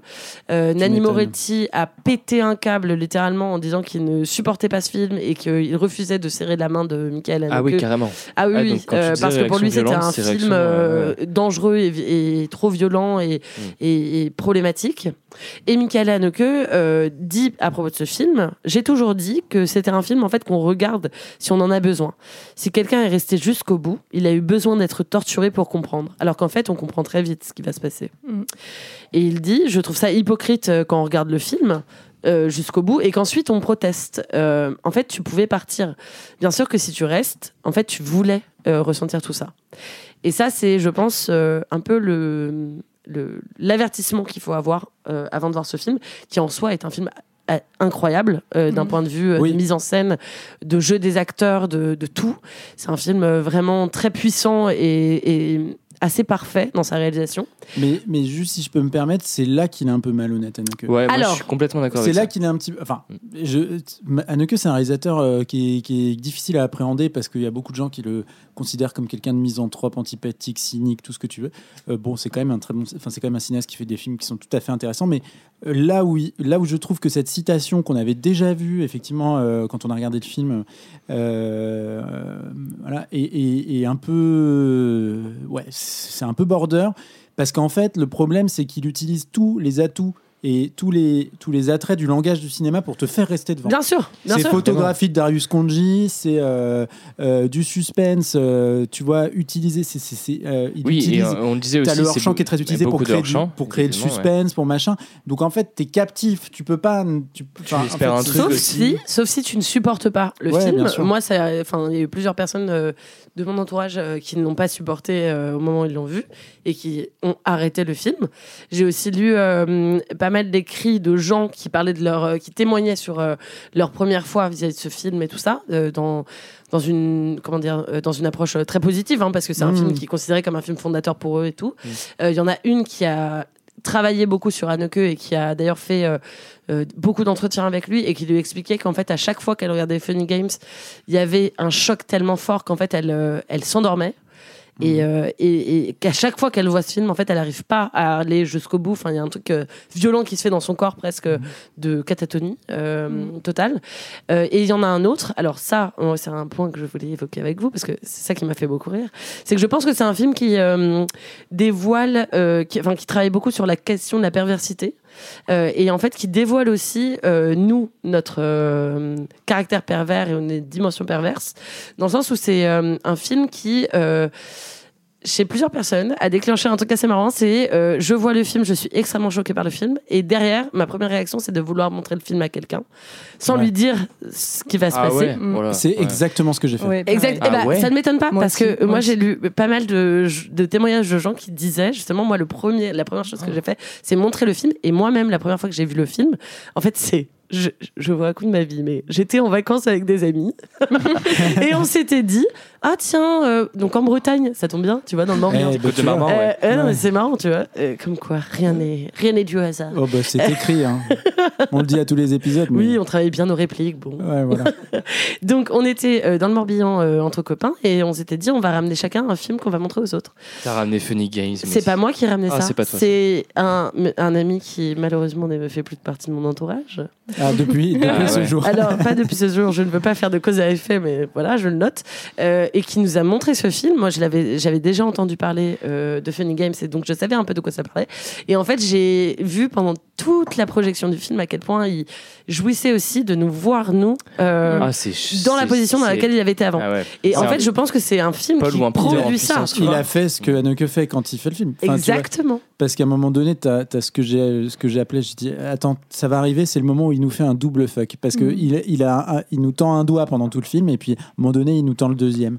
Euh, Ouais, et, ouais, moi, je trouve et, que et- c'est- et ce c'est- moment, c'est- ce moment arrive euh, au moment où il s'empare de la télécommande. Ouais, Le non, personnage ouais, de- ne dévoilons pas. Non, Si, non, si, non, mais on va en parler. Il y hein. a, il y a- il y a un épisode de Rewind à un moment donné où, en gros, euh, la manière dont je le comprends, c'est euh, parce que bon, le film passe son temps à briser le quatrième mur. Il y a Oui. énormément de regards caméra, de trucs, de machin. Michael Pitt, il se tourne vers nous, il nous parle. Ça. s'adresse à nous. hein. Voilà. Ouais, ouais. Euh, et, et donc, donc Anneke, c'est un film au travers duquel, tu vois, il, il vient te parler en tant que spectateur et, et, et faire appel euh, bah, au fait que tu es témoin d'un truc ignoble qui est en train de se ouais. produire, ce qui est pas inintéressant. Mais, euh, mais là où c'est quand même, c'est quand même un peu facile, c'est qu'en fait lui, il se Moi, Enfin, ça, tu vois, moi, sa pour ça- moi, sa posture, m'a beaucoup dérangé pendant le film. Et tu Oui. parles justement de briser le quatrième mur. Moi, moi, ce film et le discours que lui, il a vis-à-vis du spectateur, en fait, je le trouve très facile et, et- et d'un manque de recul vis-à-vis de lui-même qui est, qui est assez. euh, moi, ça m'a. C'est un film, et tu, tu disais tout à l'heure, qui peut provoquer ça et peut-être que c'est le but recherché. Euh, la colère, l'agacement, etc. Moi, vraiment, ça m'a gavé en fait ce moment avec la télécommande, euh, ce moment où d'entrée de jeu on brise le quatrième mur. Euh, ok, on, on a compris, euh, c'est bien, bravo. euh, Non, mais c- ce que je veux dire, c'est que c'est- c'est c'est dissonant avec la manière dont il justifie le film. Ouais, C'est-à-dire ouais, que c'est pas. mais sa c'est- justification, elle, est- elle est hyper problématique, moi je trouve par contre. Enfin, Ouais, moi j'adhère pas mais, du tout mais au propos pourquoi pas du film, Enfin, mais à ce qu'on nous montre. Tu vois, moi je me dis, euh, effectivement, tu fais un film euh, avec beaucoup de plans fixes, il y en a dans le film, euh, très, très, tu vois, très, euh, très naturaliste, où tu montes des gens, voilà, de la violence gratuite, machin et tout ça, pour dénoncer quelque chose, pour créer euh, une réaction. euh, épidermique, euh, viscérale de rejet euh, du fonctionne. spectateur euh, qui fonctionne. Pourquoi pas? Je veux dire, à la limite, c'est discutable comme, comme procédé, on aime, on n'aime pas, mais pourquoi pas? Le projet, je le comprends. Là où je trouve ça un peu plus embêtant, et là où je suis agacé par ces, ces espèces de, de discours promotionnels euh, que Anneke doit donner, c'est qu'il dit Ouais, mais tu peux partir si tu veux. Non, c'est pas vrai, tu peux pas partir si tu veux, parce que le film est fait pour que tu restes. Je suis d'accord. Le ouais. film est fait pour que tu restes et le film est, euh, est surtout fait pour te rappeler en permanence que c'est lui qui contrôle et euh, que c'est lui qui te montre ce qu'il a envie de te montrer et qu'il est maître, qui rembobine s'il veut, qui change le Ouais. destin Oui, s'il mais veut. c'est la puissance du cinéma Voilà. en soi. Mais, mais, mais, Ouais. du coup, mais du coup, ce que je, ce que je veux dire par là, c'est que quand tu fais ça et quand tu as autant d'effets, enfin, pardon, de, de, de dispositifs qui sont là pour te pour te, venir te chercher, c'est très compliqué de dire aux gens vous pouvez partir si vous voulez parce que c'est pas du tout ce qui est recherché et, et- et moi c'est plus ça qui m'embête C'est une, moi, c'est-à-dire je- c'est je- ça c'est une posture facile qu'il a en fait finalement de, de se mettre dans cette position vis-à-vis du spectateur et de le considérer euh, bah, comme il le fait en fait. Et, et du coup, enfin même vis-à-vis de lui- vis-à-vis de lui-même, je trouve ça pas, enfin hyper honnête en tout cas comme Mhm. posture parce que comme tu disais. En vrai, on- enfin, évidemment qu'on va le regarder jusqu'au bout. Bon, nous déjà, on le regarde pour le podcast, donc on n'a pas le choix, quoi. Euh, et, euh, et effectivement, c'est en fait ce jeu pervers, lui, il le joue aussi à 100% et c'est assumé euh, avec ce qu'il propose de, de voir. Et, et ouais, moi, c'est une posture qui m'a assez dérangé, qui m'a beaucoup agacé aussi euh, au cours du visionnage du film. Euh, je tiens à dire quand même que je me suis encore trompé de film pour celui-là. Euh, j'ai regardé celui de 97. il a regardé Vampire vous avez dit Vampire j'ai- pas, je me suis trompé, du coup, j'ai pas vu bah, le, le remake US. c'est mais, pas en euh, Bretagne. De ce que j'ai vu, c'est visiblement le même plan par plan. Oui. Euh, je pense qu'on est sur les mêmes intentions. Et, et en fait, moi, ce qui me dérange, c'est la- l'absence de propos au-delà de ça, en fait. Quoi. Alors, moi, je suis d'accord euh, avec tout ce que vous dites. Par contre, je dois euh, quand même. C'est marrant parce que avant de, de choisir ce film et de le revoir, euh, je l'ai pas revu exactement dans son intégralité. J'ai choisi les moments que je voulais voir du film qui m'intéressait, tu vois.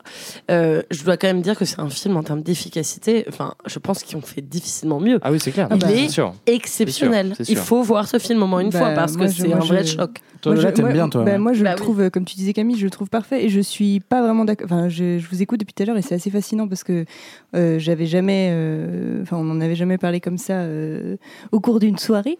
Mais je, je, suis- je suis pas d'accord avec votre agacement autour de ce film. Je comprends, mais moi, je suis plutôt d'accord avec ce que Anneke dit dans le sens où il dit vous avez le droit de partir.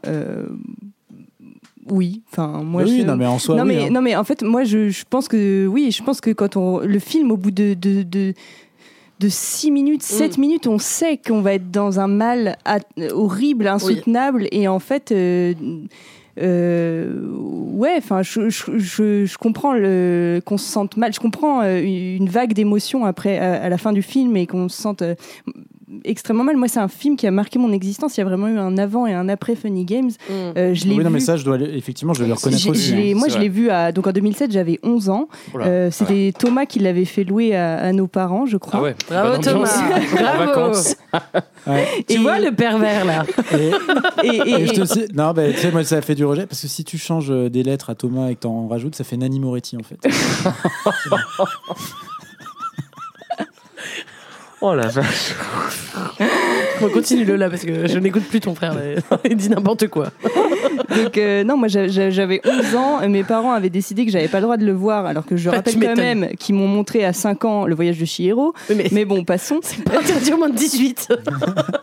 Non mais voilà, et moi ce film j'ai dû me cacher. En fait je l'ai, visionné euh, planqué dans le canapé de, de- On avait une mezzanine qui surplombait notre salon. euh, à cette époque. Et donc j'étais hyper mal installée pour le voir et j'en suis ressortie complètement traumatisée. Ah, mais euh, sans parler du fait qu'après dès que ça sonnait à la porte j'avais peur qu'il y ait un, un Michael Pitt qui vienne me demander des œufs. Mais euh, beau, il pas est beau quand même. il est, pendant il- des il est- il semaines est très beau mais, mais je trouve que ce film du coup je l'ai vu à 11 ans et je l'ai revu euh, comme tu disais Camille j'ai absolument voulu le montrer euh, à Brice. Euh, Enfin, je sais pas, 10 ans après. Enfin, non, Ah la euh, vache, je- mais c'est ma- enfin, oui, c'est 10 marrant, ans ça. après. C'est pas un Et- film que je ferais voir à d'autres gens, hein, vraiment. Je te ben, déconseille. hein. Moi, moi je, je trouve que déjà c'est un classique. Mm. Euh, Donc, comme tu dis Camille, il faut le voir. Et il y a quelque chose d'insoutenable dans, dans ce film qui. Je, je sais pas, enfin, je j'ai pas l'impression d'être malade mentale, quoique parfois je, me- je me le demande, mais. Si, mais... mais il y a, il y, a une il y a quelque chose qu'on n'a jamais vu Non. avant et qui n'a jamais été refait. Alors, Et- moi, je suis pas d'accord. Ben là, moi je suis pas d'accord que tu sois pas d'accord. Je, je suis, je suis pas je suis d'accord pas d'accord parce avec le fait que vous ne soyez pas d'accord entre vous. Non, mais je, je suis pas d'accord dans le sens où ça a jamais été vu avant euh, une représentation de la, de la violence gratuite euh, déjà euh, et de la, du malaise provoqué chez le spectateur. Bah, en moi, j'ai en- pas en vrai, films. euh, moi, un, un des films que j'ai regardé assez jeune et que j'ai pas pu continuer parce que je le regardais en zoom dans ma chambre et euh, j'étais en mode ouais, vas-y. C'était Troll 2.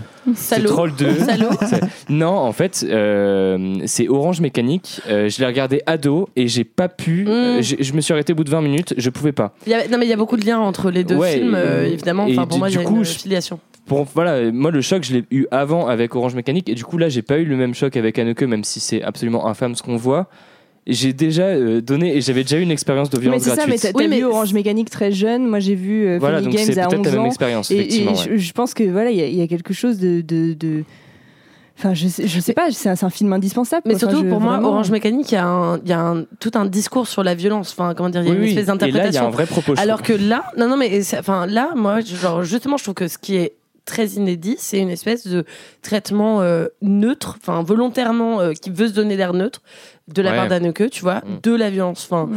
c'est, en fait, et, il y a, et en plus, il se moque ouvertement de nous parce que. Mm. Ah ouais, ouais. Il y a plein de dialogues euh, qui sont très intéressants sur euh, évidemment les personnes qui souffrent, qui demandent mais pourquoi vous faites ça, pourquoi vous faites ça? Et en fait, euh, le personnage déjà dit pourquoi pas? Bon, ok.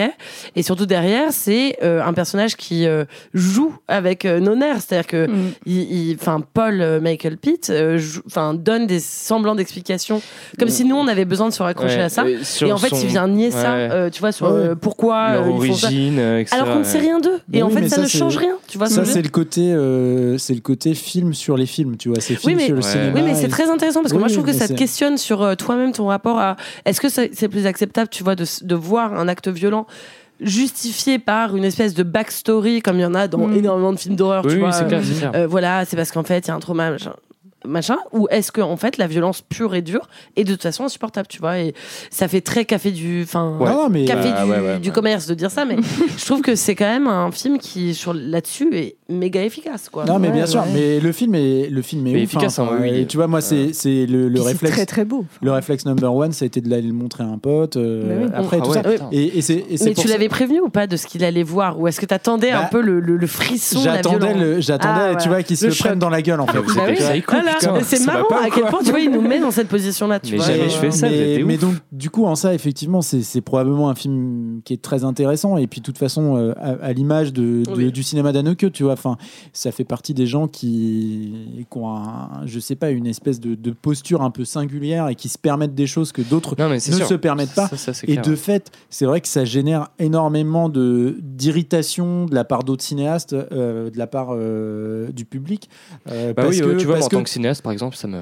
parce que t'es un ça peu, m'énerve, parce hein, que je pense euh, que t'es, je pense que t'es un peu. Non, mais je plaisante, je je pense que ça, ça, ce qui est irritant, c'est le geste en fait. Tu vois, c'est le côté. euh, lui se le perd. Il y a aussi peut-être, j'imagine, de la part de Nanni Moretti, euh, un, un, un- un peu de frustration, tu vois, euh, Mm. où, tu vois, où tu vois quelqu'un qui est quand même relativement libre dans ce qu'il est capable de te montrer à l'écran et tu Ouais. te dis. Waouh, enfin tu vois, il y a quand même un peu, je pense, de. Ce qui est marrant, c'est que Nadine Moretti, juste pour la, la petite histoire, hein, c'est celui qui a remis euh, la Palme d'Or à Anneke pour euh, Amour Ouais, pour amour. Ouais, quelques années plus tard. Donc, euh, ouais quoi, longtemps après, ouais, mais enfin non pas si longtemps. il s'était calmé un peu, quoi. Mais, euh, mais, mais, euh, mais en tout cas, je, je- c'est juste. Voilà, moi ce que j'essayais de, de, de mettre en lumière, c'est le côté un petit peu euh, le Pro- discours d'Anneke. Moi, je suis d'accord. Il, a un- il une position un peu que- professorale, voilà, un peu pénible. Ouais, je trouve voilà. un peu Je suis pénible. d'accord. Un peu pédant, même. C'est pas comme Lars von Trier, tu vois. Voilà, assume d'avoir fait un truc infâme. Exact. Et, oui. euh, Bah, D'ailleurs, tu compares à Lars von Trier, mais effectivement, Que je suis d'accord. Ouais, bah, je, je, je tolère beaucoup plus le discours porté par euh, Ah Lars bah, von Trier que- pour moi, mais, vrai, bon, ça reste, hein, mais tu vois, on parle de très haut niveau quand même de réalisation. Non, mais ça, ça- ça disputer n'enlève sur. Lars von Trier et que- Michael Haneke, ça va, tu vois. Dire que on nous- pète un peu nous aussi. hein, Ici, on distribue les bons points et les mauvais points. Donc, Petit euh, nuage au petit soleil. donc euh, voilà, là c'est un bon point. Euh, et dans 10 bons points, Michael, tu auras une image. Non, mais surtout, j'ai hâte qu'on parle du film d'après parce que tu sais, là, genre, on est en train de se chipoter sur. euh, Ouais, il est incroyable le film d'après. Bah oui, bien sûr. ouais. Euh, il est incroyable le film fait du. Euh, on fait du foreshadowing. Depuis tout à l'heure, j'ai une blague que je n'ai pas faite Ah. en guise de transition. Yes. Tim Roth et Michael Pett. Bon, Oh là là là là là là là là là là. Ah, le level, le level, eh, le level. celle-là on l'enlève. Ah bah non, non, on la non. garde, Ah on la bah garde. surtout, Ah bah, bah c'est la non. meilleure, Non, c'est on la la meilleure que t'aies faite. On la garde, elle est trop bien. Quel acteur Michael Pitt Ah là là. Euh, Je je- vous conseille quand même un- moi la version aussi originale parce que le, le, le film en allemand ça renforce un peu euh, certaines, certaines choses, je trouve. C'est plus agressif. Ouais. D'accord. voilà. Alors Ça, moi, je suis germaniste première langue, donc euh, évidemment, Ah, je moi ne suis pas d'accord avec ce qu'il hein, euh, raconte. j'ai fait euh, allemand depuis le collège donc euh, voilà. Et alors Deutsche sprechen. Euh, phrase. ein bisschen. Ein bisschen. Ok. Ja, ja. Ok. Eh bien, écoutez, euh, sur ce florilège de clichés, de blagues scatologiques, euh, on va pouvoir euh, passer au film suivant, qui est le dernier film de la sélection de ce soir, le film que Léo à sélectionner.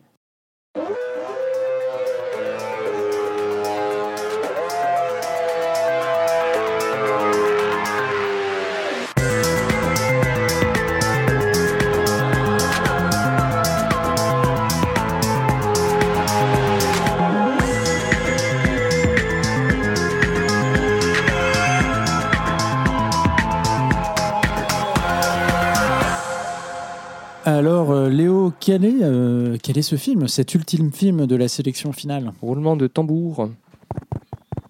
Voilà. Ils sont trop Euh, le Incroyable. film euh, du coup dont je vais vous parler, c'est Society parce qu'on vit dans une Société. Ouais.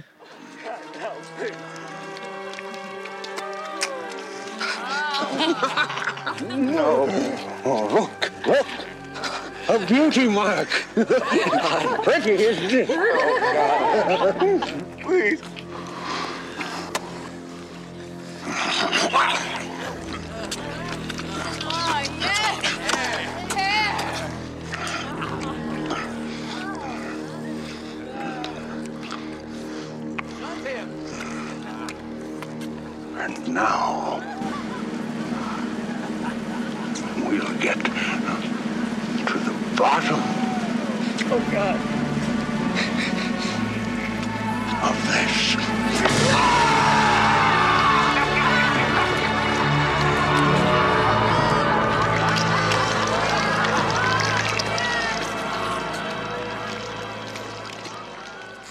Une valse. Une valse, une valse, une jolie scène de valse finale que vous aurez le plaisir de regarder. Ah oui. Vous l'avez pas vu, c'est Ah oui. magnifique.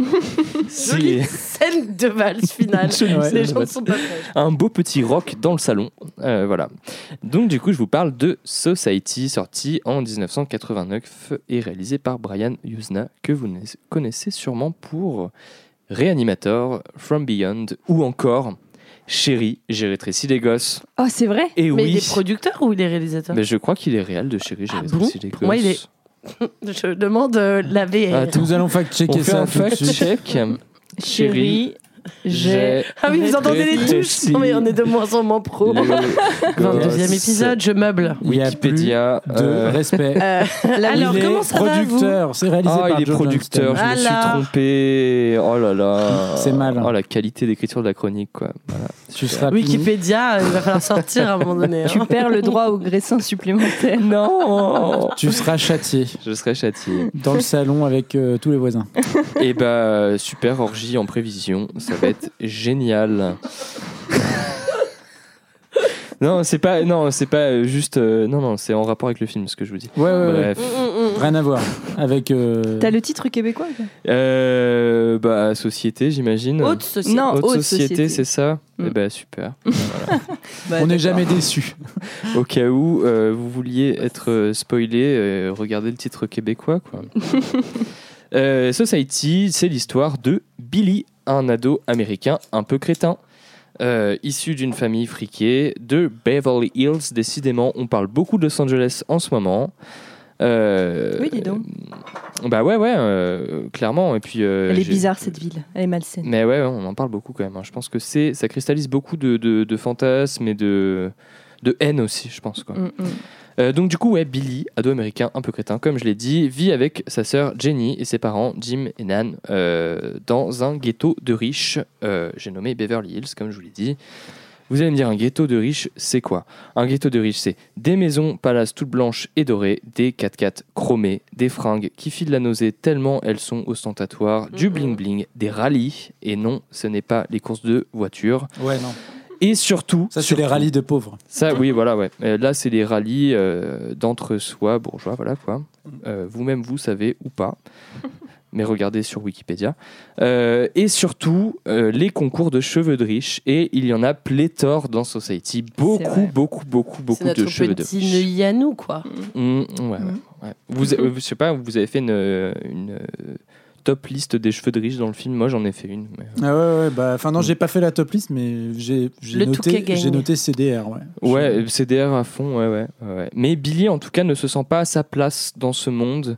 Il fait des cauchemars qu'il pense prémonitoires où sa famille lui veut du mal. Il se sent un peu comme euh, un alien au milieu d'un monde euh, qu'il a du mal à comprendre et dont il a du mal à avoir les codes en fait, parce que des codes, il y en a beaucoup dans le film. Euh, Billy découvre au fur et à mesure que cette façade dorée cache en fait une réalité bien plus sale et gluante. Oui. Très gluante.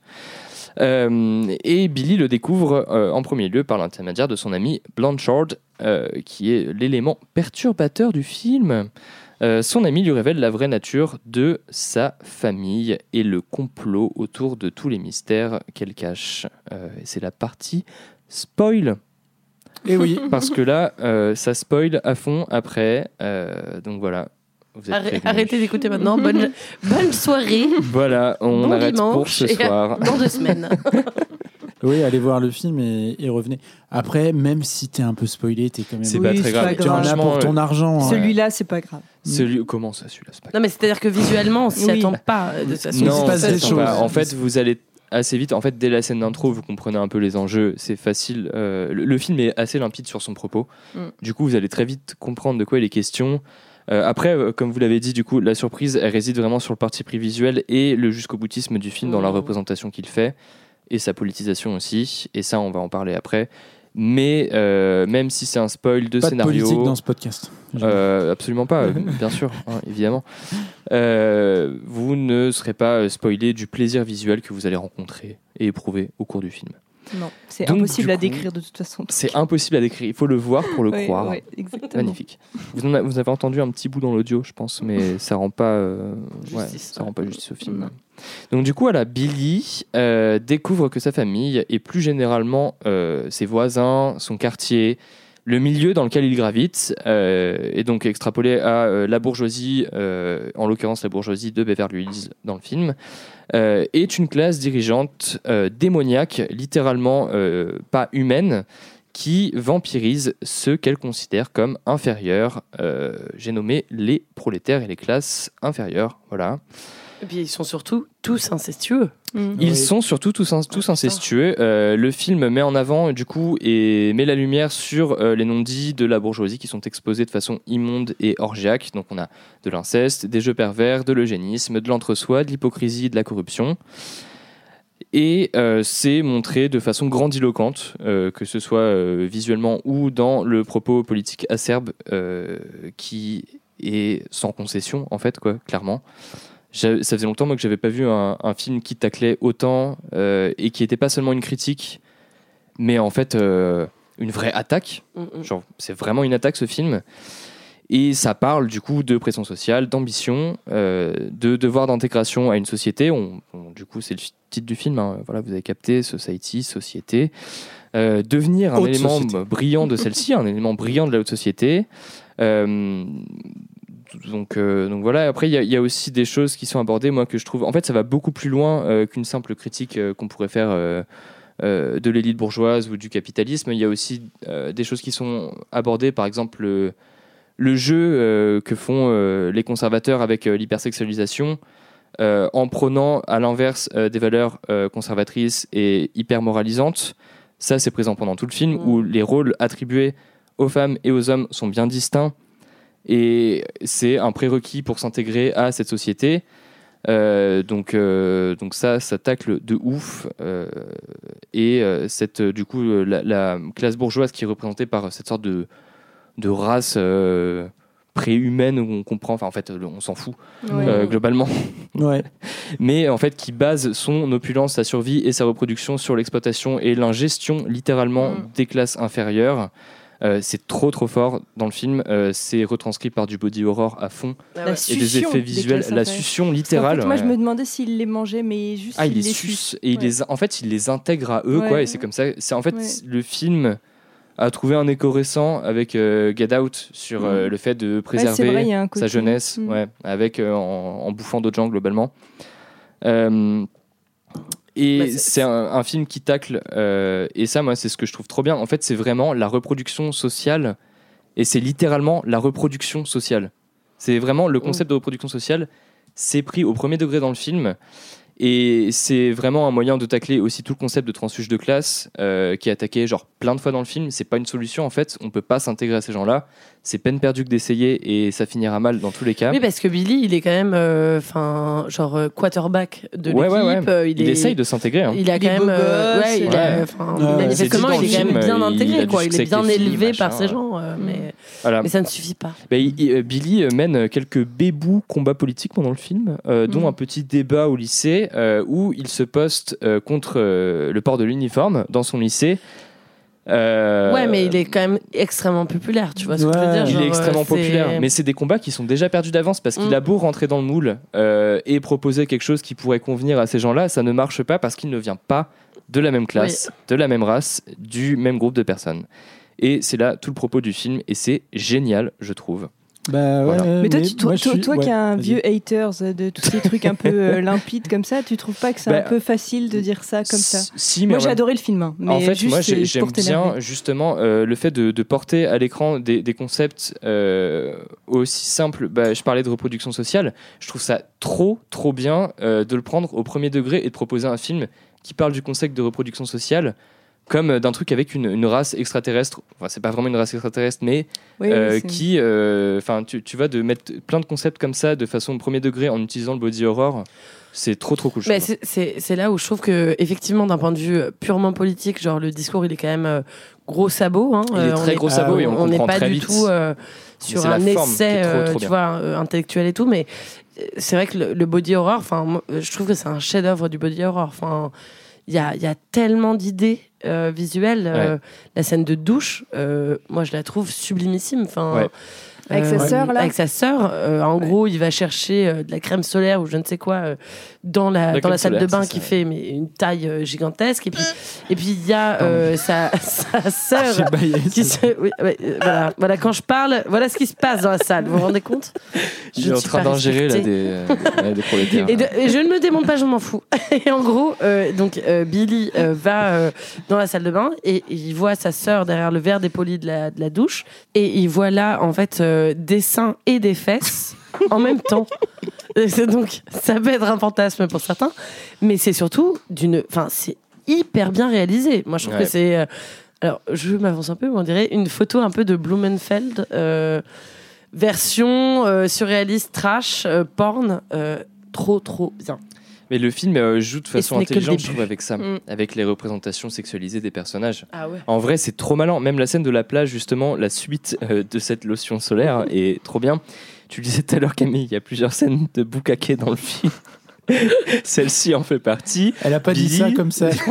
Si. j'ai dit exactement que en fait on- après avoir vu ce film pour moi c'était impossible de voir une scène de Bukake sans hurler de rire parce que en fait il vient démonter tout un pan du porn oui. vraiment fort quoi. Et, Ouais. et ce qui est trop fort, c'est qu'en plus, il crée euh, cette sexualisation euh, par la classe bourgeoise, en fait, qui derrière euh, va poser des valeurs euh, morales qui sont euh, antithétiques par rapport à ça, mais qui va pourtant jouer avec euh, la sexualisation euh, des personnages, souvent jeunes en plus et adolescents dans le film. Et c'est trop trop fort. C'est pour ça que le film a un propos qui paraît euh, clair, gros sabots, etc. Mais il y a plein de petites subtilités que je trouve vraiment hyper pertinentes en fait et toujours très actuelles. Ouais, et ouais. c'est trop fort. Trop fort. Oui, non, mais. Mais du coup, est-ce que ça veut dire que les bourgeois euh, Bah, euh, faut. font de l'inceste automatiquement bah, en vrai, ouais, mais ça, c'est pareil. En fait, ça parle d'un tabou. Bah, on le voit en Bah, France, il y a eu pas mal d'affaires récemment, tu vois. Et c'est un tabou. Mais c'est pas que dans les classes bourgeoises. Bah, mais- en- ouais, non, mais. non, mais qu'en tout cas, l'entre-soi euh, Oui, ça, oui. est une espèce de d'inceste, euh, tu vois, euh, Oui, assumé vois, social. euh. Oui, et là, c'est montré à, à l'extrême. Ah bah dans, l'horreur, enfin, Oui, voilà. évidemment. Et, et c'est- c'est sans filtre. Enfin, genre, aborder ces thèmes-là, en plus sous couvert de films d'horreur, de body horror, etc., c'est très malin parce que du coup, on s'en rend pas forcément compte au premier abord. Mais pour moi, ce, ce film, c'est des pavés dans la mare et c'est trop trop cool. Et je conseille à tout le monde de le voir, même encore actuellement, c'est trop trop bien. Le propos, il a pas vraiment vieilli. Ouais, ouais, ouais. Et en plus, c'est très drôle. Et en oui, plus, non, c'est très marrant. Voilà, moi, je, je- j'y vois quand même une comédie euh, Ah oui. qui est quand même assez exceptionnelle. Et le propos politique, je suis un peu de, je suis un peu de l'avis de. Je sais pas, moi je, je trouve qu'il est, enfin, c'est extrêmement puissant et c'est très fort. Et, et en fait, ce qui est plaisant à voir, je trouve, c'est de voir, tu le disais, euh, Léo, en en parlant, c'est de voir une attaque qui est menée en fait à la fronde. hein. Enfin, tu vois, c'est Ouais, ouais. un, type qui s'empare Ouais, ouais. du sujet et euh, qui bourrine. C'est pas une critique Et, subtile. euh, hein. Ça, et voilà. il y a donc- des nuances dedans, mais de base, oui, c'est frontal. Voilà, Très frontal. on est, euh, on est euh, d'une manière euh, assez surprenante, assez proche et assez loin en même temps de Funny Games. mais, euh, mais en tout cas, dans la manière d'aborder le sujet. On peut voir une critique de la Euh, bourgeoisie dans et, Funny Games. et en le, film, euh, le film enfin, je veux dire, se termine comme une espèce de farce. euh, macabre et, euh, et Grotesque. glauque et grotesque, Ouais. euh, tout ce que tu veux. Voilà, moi, je, je- c'est vrai que le propos politique, c'est difficile parce que je trouve que maintenant, on a énormément de films et de comment de de de- il y a énormément d'œuvres qui ont itéré hein, sur euh, sur cette sur ce principe-là, euh, que ce soit la critique des classes bourgeoises, mais ça c'était déjà fait bien avant, mais en particulier aux États-Unis, les banlieues UP telles que Beverly Hills, l'entre-soi, et même euh, on peut même toujours y voir, je pense, un peu. Il y, a- il y a beaucoup de cinéastes, je pense, qui parlent, de, qui parlent du cinéma et de leur manière d'essayer de s'intégrer, euh, je pense, dans le cinéma hollywoodien. Euh, Et donc, c'est pour ça qu'il y a beaucoup de films, je pense, d'horreur qui se passent à Los Angeles. Enfin, tu vois, c'est un. Genre quand Los même un- Angeles 2013. Ouais. Non, mais tu vois, c'est quand même un bon. C'est quand même un terrain de jeu qui est, qui est assez. euh, tu vois, qui est assez séduisant, tu vois, à mon avis, si tu veux.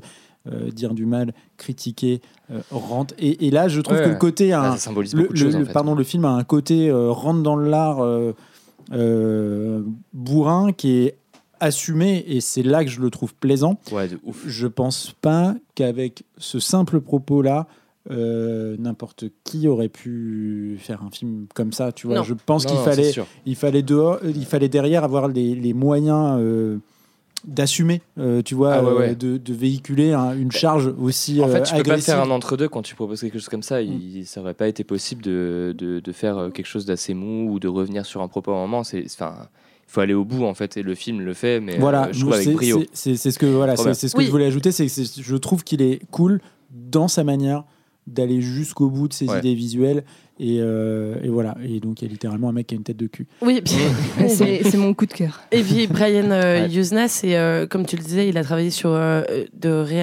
Oui. euh, avant. Et en fait, c'est quelqu'un qui a un, Pareil, plaisir du gore euh, un peu grotesque, tu vois. Euh, et ça se retrouve vachement. Enfin, juste. Moi, je, je, je pense qu'il faut faire un, un- un- souligner quand même le, le, le travail du maquillage qui est absolument incroyable dans Ah le oui. film. Euh, c'est un mec qui s'appelle euh, Ah, L'homme à la tête de cul, oui. Screaming Matt George. Et en fait, Ah c'est ouais. un japonais euh, à la base qui a travaillé sur, euh, Ah, sur ce maquillage-là. ça. C'est pour ça qu'il a ce pseudo qui n'a pas trop de sens euh, Et c'est pour au- ça que au le film générique. est, est étiqueté dans sa production américano-japonais Tout à fait. D'accord. Et c'est un mec qui a notamment bossé sur euh, The Abyss. Euh, Ah, ok. Et donc, c'est quelqu'un quand même qui a un- une vraie vision aussi de l'effet visuel, Ouais. euh, qui sait comment placer des prothèses et tout ça pour que ça donne quand même quelque chose qui. euh, Très longtemps après, alors que c'est un film euh, pas très cher, genre fonctionne euh, autant. Ah ben, c'est très inspiré aussi du, des tableaux euh, surréalistes de Dali. Enfin, il en cite deux, Brian euh, comme euh, référence. Il y a euh, Le Grand Masturbateur, ce qui n'est pas anodin, et euh, Le Cannibalisme de l'automne de Dali. Et c'est vrai que c'est. euh, Enfin, quand on voit les deux œuvres, c'est, moi je trouve que c'est assez marquant euh, Ouais, par, rapport, ouais. euh, par rapport au travail. Je regarde en moi, je, vou- je voulais revenir sur le, le côté euh, comédie du film parce que, effectivement, moi, le film m'a fait hurler de rire. Enfin, vraiment, moi, la- la- je le disais, mais la scène avec la tête à la place du rectum, euh, bah, c'est. Butthead. C'est un Ah, chef-d'œuvre. Euh, mais en même temps, je trouve qu'il y a un côté où les acteurs, dans leur direction, mm, sans doute, sont hyper crédibles. Et en fait, ça tombe pas dans une comédie vrai. horrifique complètement. Et, et d'ailleurs, euh, je, je t'as dit son nom, mais l'acteur qui joue Billy, moi, je trouve qu'il joue super bien. Et, et du coup, le film, il part pas dans. Ah, j'ai pas dit son nom, j'ai dit aucun nom d'acteur. Ah, bon, bah voilà. bah, euh, C'est Billy Warlock, il s'appelle. Ah Ouais. bon, bah, Billy Warlock joue, joue- joue très très bien. Et et il y a, du coup, il y a ce côté scénario complètement euh, comique, loufoque, mais avec, euh, encore une fois, il y, a- il y a une très bonne direction d'acteur.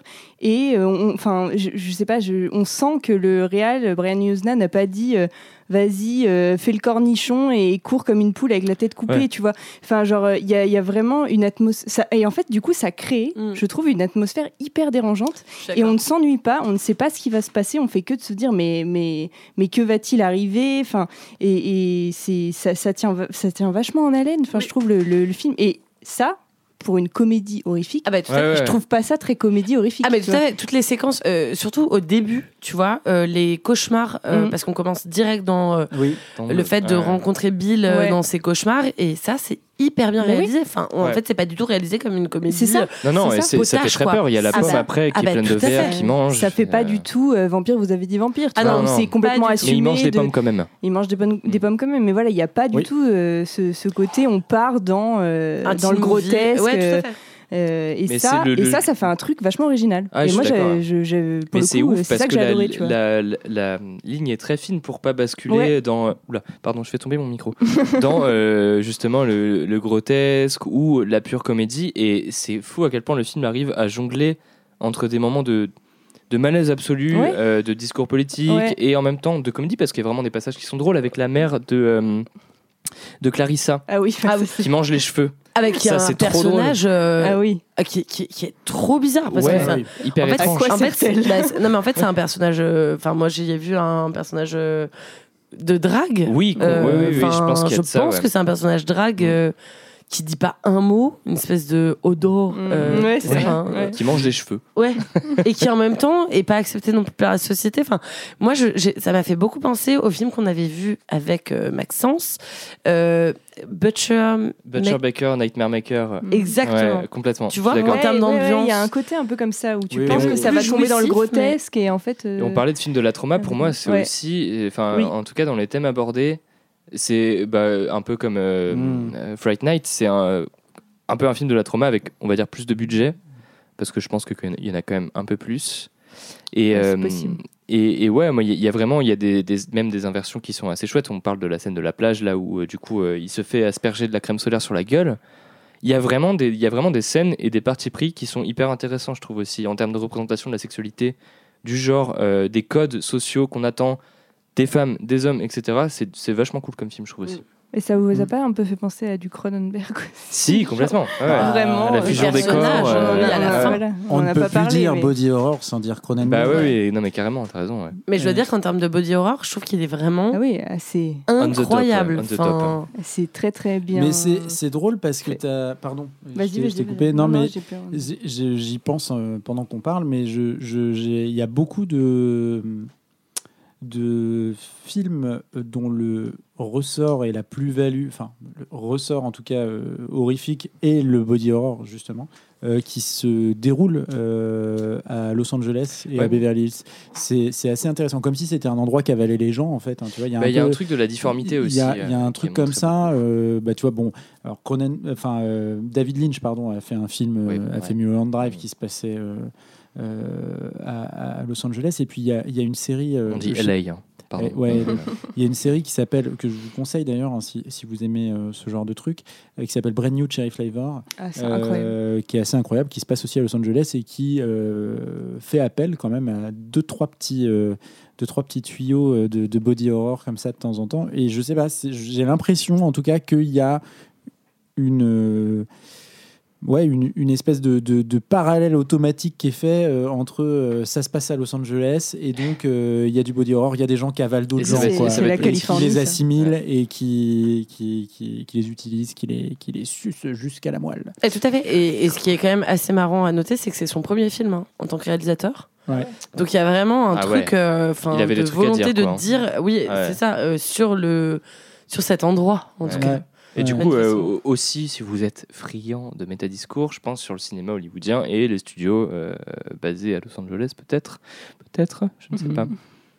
Ouais. J'extrapole. Mhm. Bah Et- oui, oui. Hollywood. Hmm. Ça fait pas rêver. On arrive, Hollywood. Euh, bon, bah écoutez, Society, c'est bon? C'est Ouais. bon Ouais. Tout le monde a. Ça a tout, confirmé tout qu'on le monde vivait a dans une ajouté- société, ouais. À Tout- voir. tout le monde a ajouté son petit grain de sel Oui. C'est bon Oui, oui. Bon, et ben c'est très bien.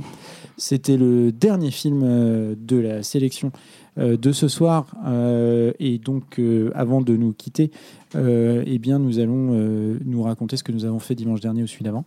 Je commence? Allez. Allez. Je commence jamais, alors là, je commence. Euh, eh bien, Oh, la victime. Il commence, Oh, Vicos, toujours- quoi. il commence tout le temps. Je Ouais, bah oui. Sur écoute. euh, publier le montage. Euh, j'ai, je vous, moi, j'ai- lu, alors, euh, pas dimanche dernier, mais celui d'avant, euh, le. Un livre. Et oui, alors, Ah non, ouais Non, parce que. Un vrai livre ou une BD Bah, une BD. Ah, une BD. merde, pas un Mais vrai oui, livre, désolé. Bah oui, non, mais moi je suis. Les, les livres, c'est un peu trop. euh, ouais, Trop de mots. euh, ouais, oui, c'est écrit trop petit. Je, voilà, j'y vais doucement. Euh, une bande dessinée, euh, un comic book, comme on dit euh, aux États-Unis, euh, à LA. Euh, donc un comic book qui s'appelle The Nice House on the Lake. Euh, donc euh, la bise aux amis du 48-64. Euh, donc c'est une... euh, comment on dit quand il y en a que deux? Euh, Plusieurs. Oui, on l'a démontré quoi dans l'épisode d'avant. C'est vrai. Bah, euh, Duologie. Ouais, bon, c'est deux albums. Euh, deux albums, donc The Nice House on the Lake. Un diptyque. euh, c'est un diptyque. Merci, euh, merci, merci Léo. Il y en a Euh, un qui a du vocabulaire. C'est un diptyque. euh, Léo Dico. Léo Dico, le retour. Ah non Léo le Dico. Ah ouais, Après, Ça faisait longtemps. C'est enregistré comme ça dans mon téléphone. hein, je v- tiens à le dire. 20 épisodes après. Euh, donc c'est édité par Urban Comics euh, et c'est euh, dessiné par Alvaro Martinez Bueno, scénarisé par James Tynion 4. Bon. Euh, et donc euh, c'est effectivement donc un diptyque, euh, deux comic books qui sont plutôt denses et bah, c'est un thriller. C'est un, une bande dessinée, à- une bande dessinée à énigmes et donc bah, c'est assez intéressant comme concept. Enfin le, en tout cas le, le plot est assez chouette et assez séduisant. C'est je sais pas, il doit être une quinzaine de, de personnes qui sont tous des représentations de l'élite un peu socioculturelle, euh, qui se retrouvent enfermés dans une maison au bord d'un lac euh, et qui, euh, parce qu'ils ont été invités par un ami commun, et il se trouve que cet ami commun vient probablement d'une autre planète, Agatha Christie. euh, euh, vient probablement d'une autre planète et les force à assister enfermés euh, dans leur euh, villa à euh, la fin du monde. Ah ouais, Euh, nice. et donc euh, et donc voilà et donc c'est euh, bah, un prétexte pour pour dresser des portraits de, de, de ces personnages, la manière dont ils sont liés entre eux, la manière dont ils sont liés à leur ami commun, et puis d'enquêter sur bah, la nature de ce lieu et la nature humaine ou pas de leur ami commun qui les a conviés dans cette maison. Donc il y a beaucoup de mystères. C'est graphiquement dans un style assez comic book, mais qui est, je trouve, assez sublime. Euh, et euh, il a eu un prix à Angoulême, je crois, parce que quand j'ai acheté le deuxième, là, euh, Il était euh, ben, quand j'ai surtout le vendeur, il m'a dit ah bah vous vous avez regardé euh, vous avez regardé la sélection d'Angoulême. Ah ouais. Je lui ai dit bah euh, ouais non euh, bah, je, sais pas euh. et en fait oui il a- en fait il a eu un, il a eu un prix à Angoulême hein. donc euh, c'est mais c'est vachement bien donc allez le Mais il n'y a pas un film, ça me dit quelque chose. Il n'y a pas de film non enfin j- d'ailleurs tu sais ce que je me suis dit House on the Lake, c'est c'est Ah vrai ouais. que c'est un titre Ah de oui. film. Ah, c'est je me pour suis ça. dit je me suis dit lis-le maintenant parce que ça va être adapté en série Netflix je suis à peu près sûr qu'ils sont en train de tu Ah, vois tu bah là, penses, ils nous ouais. écoutent Tu et fais ils tes sont en pronos. Ils, sont Ouais. en train. Ils ont Ouais. pris un producteur. aussi. dans deux ans Nice House on the Lake mini-série Netflix Ok, c'est ton pronostic. Est-ce que est- quelqu'un euh, check en même temps si c'est pas déjà adapté Bah, moi, j'ai regardé et je. Non, j'ai- non non c'est pas ah bah non ça vient de sortir attendez euh, Je Léo sais pas, il y a quand même un truc sur Sens Critique. Ah, c'est à moi là ouais Ok. c'est à toi Euh, Moi, dimanche, j'étais chez Lidl avec mes parents. Mais tu nous as déjà sorti le coup de Lidl, non Non, Non. je crois pas. hein. Ah, ok. Bon, Bah, bah, je- je c'était- C'était du off là. Peut-être peut-être du off. Et euh, mes parents m'ont offert une euh, perceuse visseuse Parkside. Euh, Pour faire quoi bah, pour percer et visser. Ah ouais Euh, Parkside c'est la pour marque monter ou des c'est étagères ou c'est une fonctionnalité d'outil que je non, ne connais c'est, pas euh, c'est, euh, mais putain, on dirait une publi euh, sponsorisée Lidl, c'est pas vrai. hein. mais c'est juste qu'ils font des trucs pas chers qui marchent bien, donc euh, je suis très content. J'ai une petite perceuse visseuse maintenant, alors que j'en avais pas. donc, euh, Les voisins sont très heureux, j'imagine. Ouais, je perce et je visse toute la journée. Tu vas Voilà. te faire trucider Mm. bientôt. ouais Lola Ah ben moi vous allez être ravis parce que j'ai vraiment euh, quelque chose à dire. J'ai pris un cours de cuisse abdo fessier. Ah bah, bah. Et, Ah, et quand une La dame vache. Oh, putain. de 65 ans s'est marrée en me voyant faire des squats, Oh non ben, je me suis dit qu'il était nécessaire que je revienne la semaine d'après. Donc le shaming fonctionne. Voilà, et j'ai bien entendu, j'ai eu très très mal. T'as fait ton cours d'abdos fessiers avant ou après avoir vu un BR Euh, après, Après. après, après. Bah, très bien, très bien. Bah, Très bonne bien. courbature. hein. Et ben, Non mais fa- faites du sport. Ouais, le sport. Ouais, manger, bouger. Voilà. Euh, Camille. Alors, euh, moi, qu'est-ce que j'ai fait dimanche dernier? J'ai. euh, Moi, j'ai j'ai fait euh, des trucs de famille. euh, j'ai déménagé euh, des, des affaires de chez ma grand-mère vers chez ma mère. euh, très filiation. Heureusement, j'avais ma séance avec mon psychanalyste après. Ah ouais. Et, Toi, t'étais euh, dans l'anticipation d'un ah. thème euh, d'un prochain Ah, épisode, quoi. Oui, tout à fait. Tout à fait. Mais c'était chouette parce que j'y ai intégré des amis. Et en fait, euh, c'est quand même la famille qu'on choisit, quoi. Ouais. Donc je les embrasse. Merci beaucoup de m'avoir aidé parce que je n'ai pas le permis. Donc heureusement qu'il y avait quelqu'un pour euh, conduire le kangou. Euh, voilà. Ça, c'est la vraie raison. On embrasse les kangourous. Surtout à Levallois-Perret, les gens ne savent pas conduire là-bas. Ils s'en foutent. en Ah fait. bah, c'est Suiveland. Hein. Ah bah ils n'ont, ils n'ont- ils n'ont plus grand chose à, à perdre, je pense. Le Valois-Perret, Los Angeles. Beverly Hills, euh, je pense qu'il y a des liens, Ouais. des liens logiques. Bah, quand j'ai vu The Society, j'étais, euh, genre, Ah, bah, c'est bah, littéralement le that's Valois-Perret. it, that's it. Patrick Balkany. Bah, je l'ai vu. Attends, il est, euh, Oui. il est dans le fond Oui, oui. à gauche là, Eh ouais. dans la, Oui, dans c'est la vrai. scène de, De- fin. du kangou Bah, non, non, non, dans la scène de fin. C'est celui qui se fait retourner. Ah oui. Je raconte pas, je raconte pas Ah, tout, mais ah ouais. c'est la chaussette là qu'on Ah oui. a mis à l'envers. Il s'échappe de prison. Voilà. Oh là là, ça balance. hein. On Voilà. n'aime pas Balkany. eh, euh, eh bien, écoutez, euh, merci de nous avoir écoutés jusqu'au bout. Euh, merci d'être euh, toujours plus nombreux à écouter euh, ces podcasts. Euh, et puis, euh, n'hésitez pas à vous, abonner, à mettre des étoiles sur les applications de podcast. Euh, Qu'est-ce qu'il faut faire d'autre, Lola? Ah oui, oui, oui, oui, on me, on me souffle dans l'oreillette euh, que vous pouvez éventuellement nous suggérer des thèmes. Non pas qu'on soit à court, mais Ah éventuellement, ça serait marrant de vous faire participer. Euh, J'en profite pour euh, vous annoncer que euh, le prochain épisode... euh, ah non, c'était celui d'avant. Mais c'est pas grave. Dans, On s'en mêle les pinceaux nous aussi. parce que les épisodes sont enregistrés de manière extrêmement rapprochée, mais euh, voilà, on essaye euh, également de faire euh, venir de plus en plus euh, d'invités euh, pour, euh, pour avoir euh, pour nous parler de leur euh, domaine d'expertise. Mm. Ou Puis en parce tout cas, que nous, on peut essayer- plus se saquer. Donc Et puis parce que voilà, Faut qu'il y ait les- des gens au milieu pour euh, gérer. puis c'est vrai que nous, on se crache à la gueule maintenant quand on, quand on, quand on se croise. Donc il faut bien euh, faire de la médiation. Mais en tout cas, voilà, n'hésitez pas, euh, n'hésitez pas à nous dire si, si les formats euh, avec les invités vous plaisent. Et voilà. Venez quand même participer, c'était pas vrai. hein. Et, et voilà. Euh, après ce long laïus actu euh, de l'heure du dimanche, auquel je ne suis pas euh, habitué, comme vous pouvez le voir euh, et l'entendre, eh bien, euh, je n'ai plus qu'à vous faire euh, bah, des gros bisous. Voilà. Oui. Et Ah puis on oui. vous fait des gros bisous. Voilà. On vous embrasse. Et on vous dit à dans 15 Bisous. jours. Bisous. Ciao. Bisous.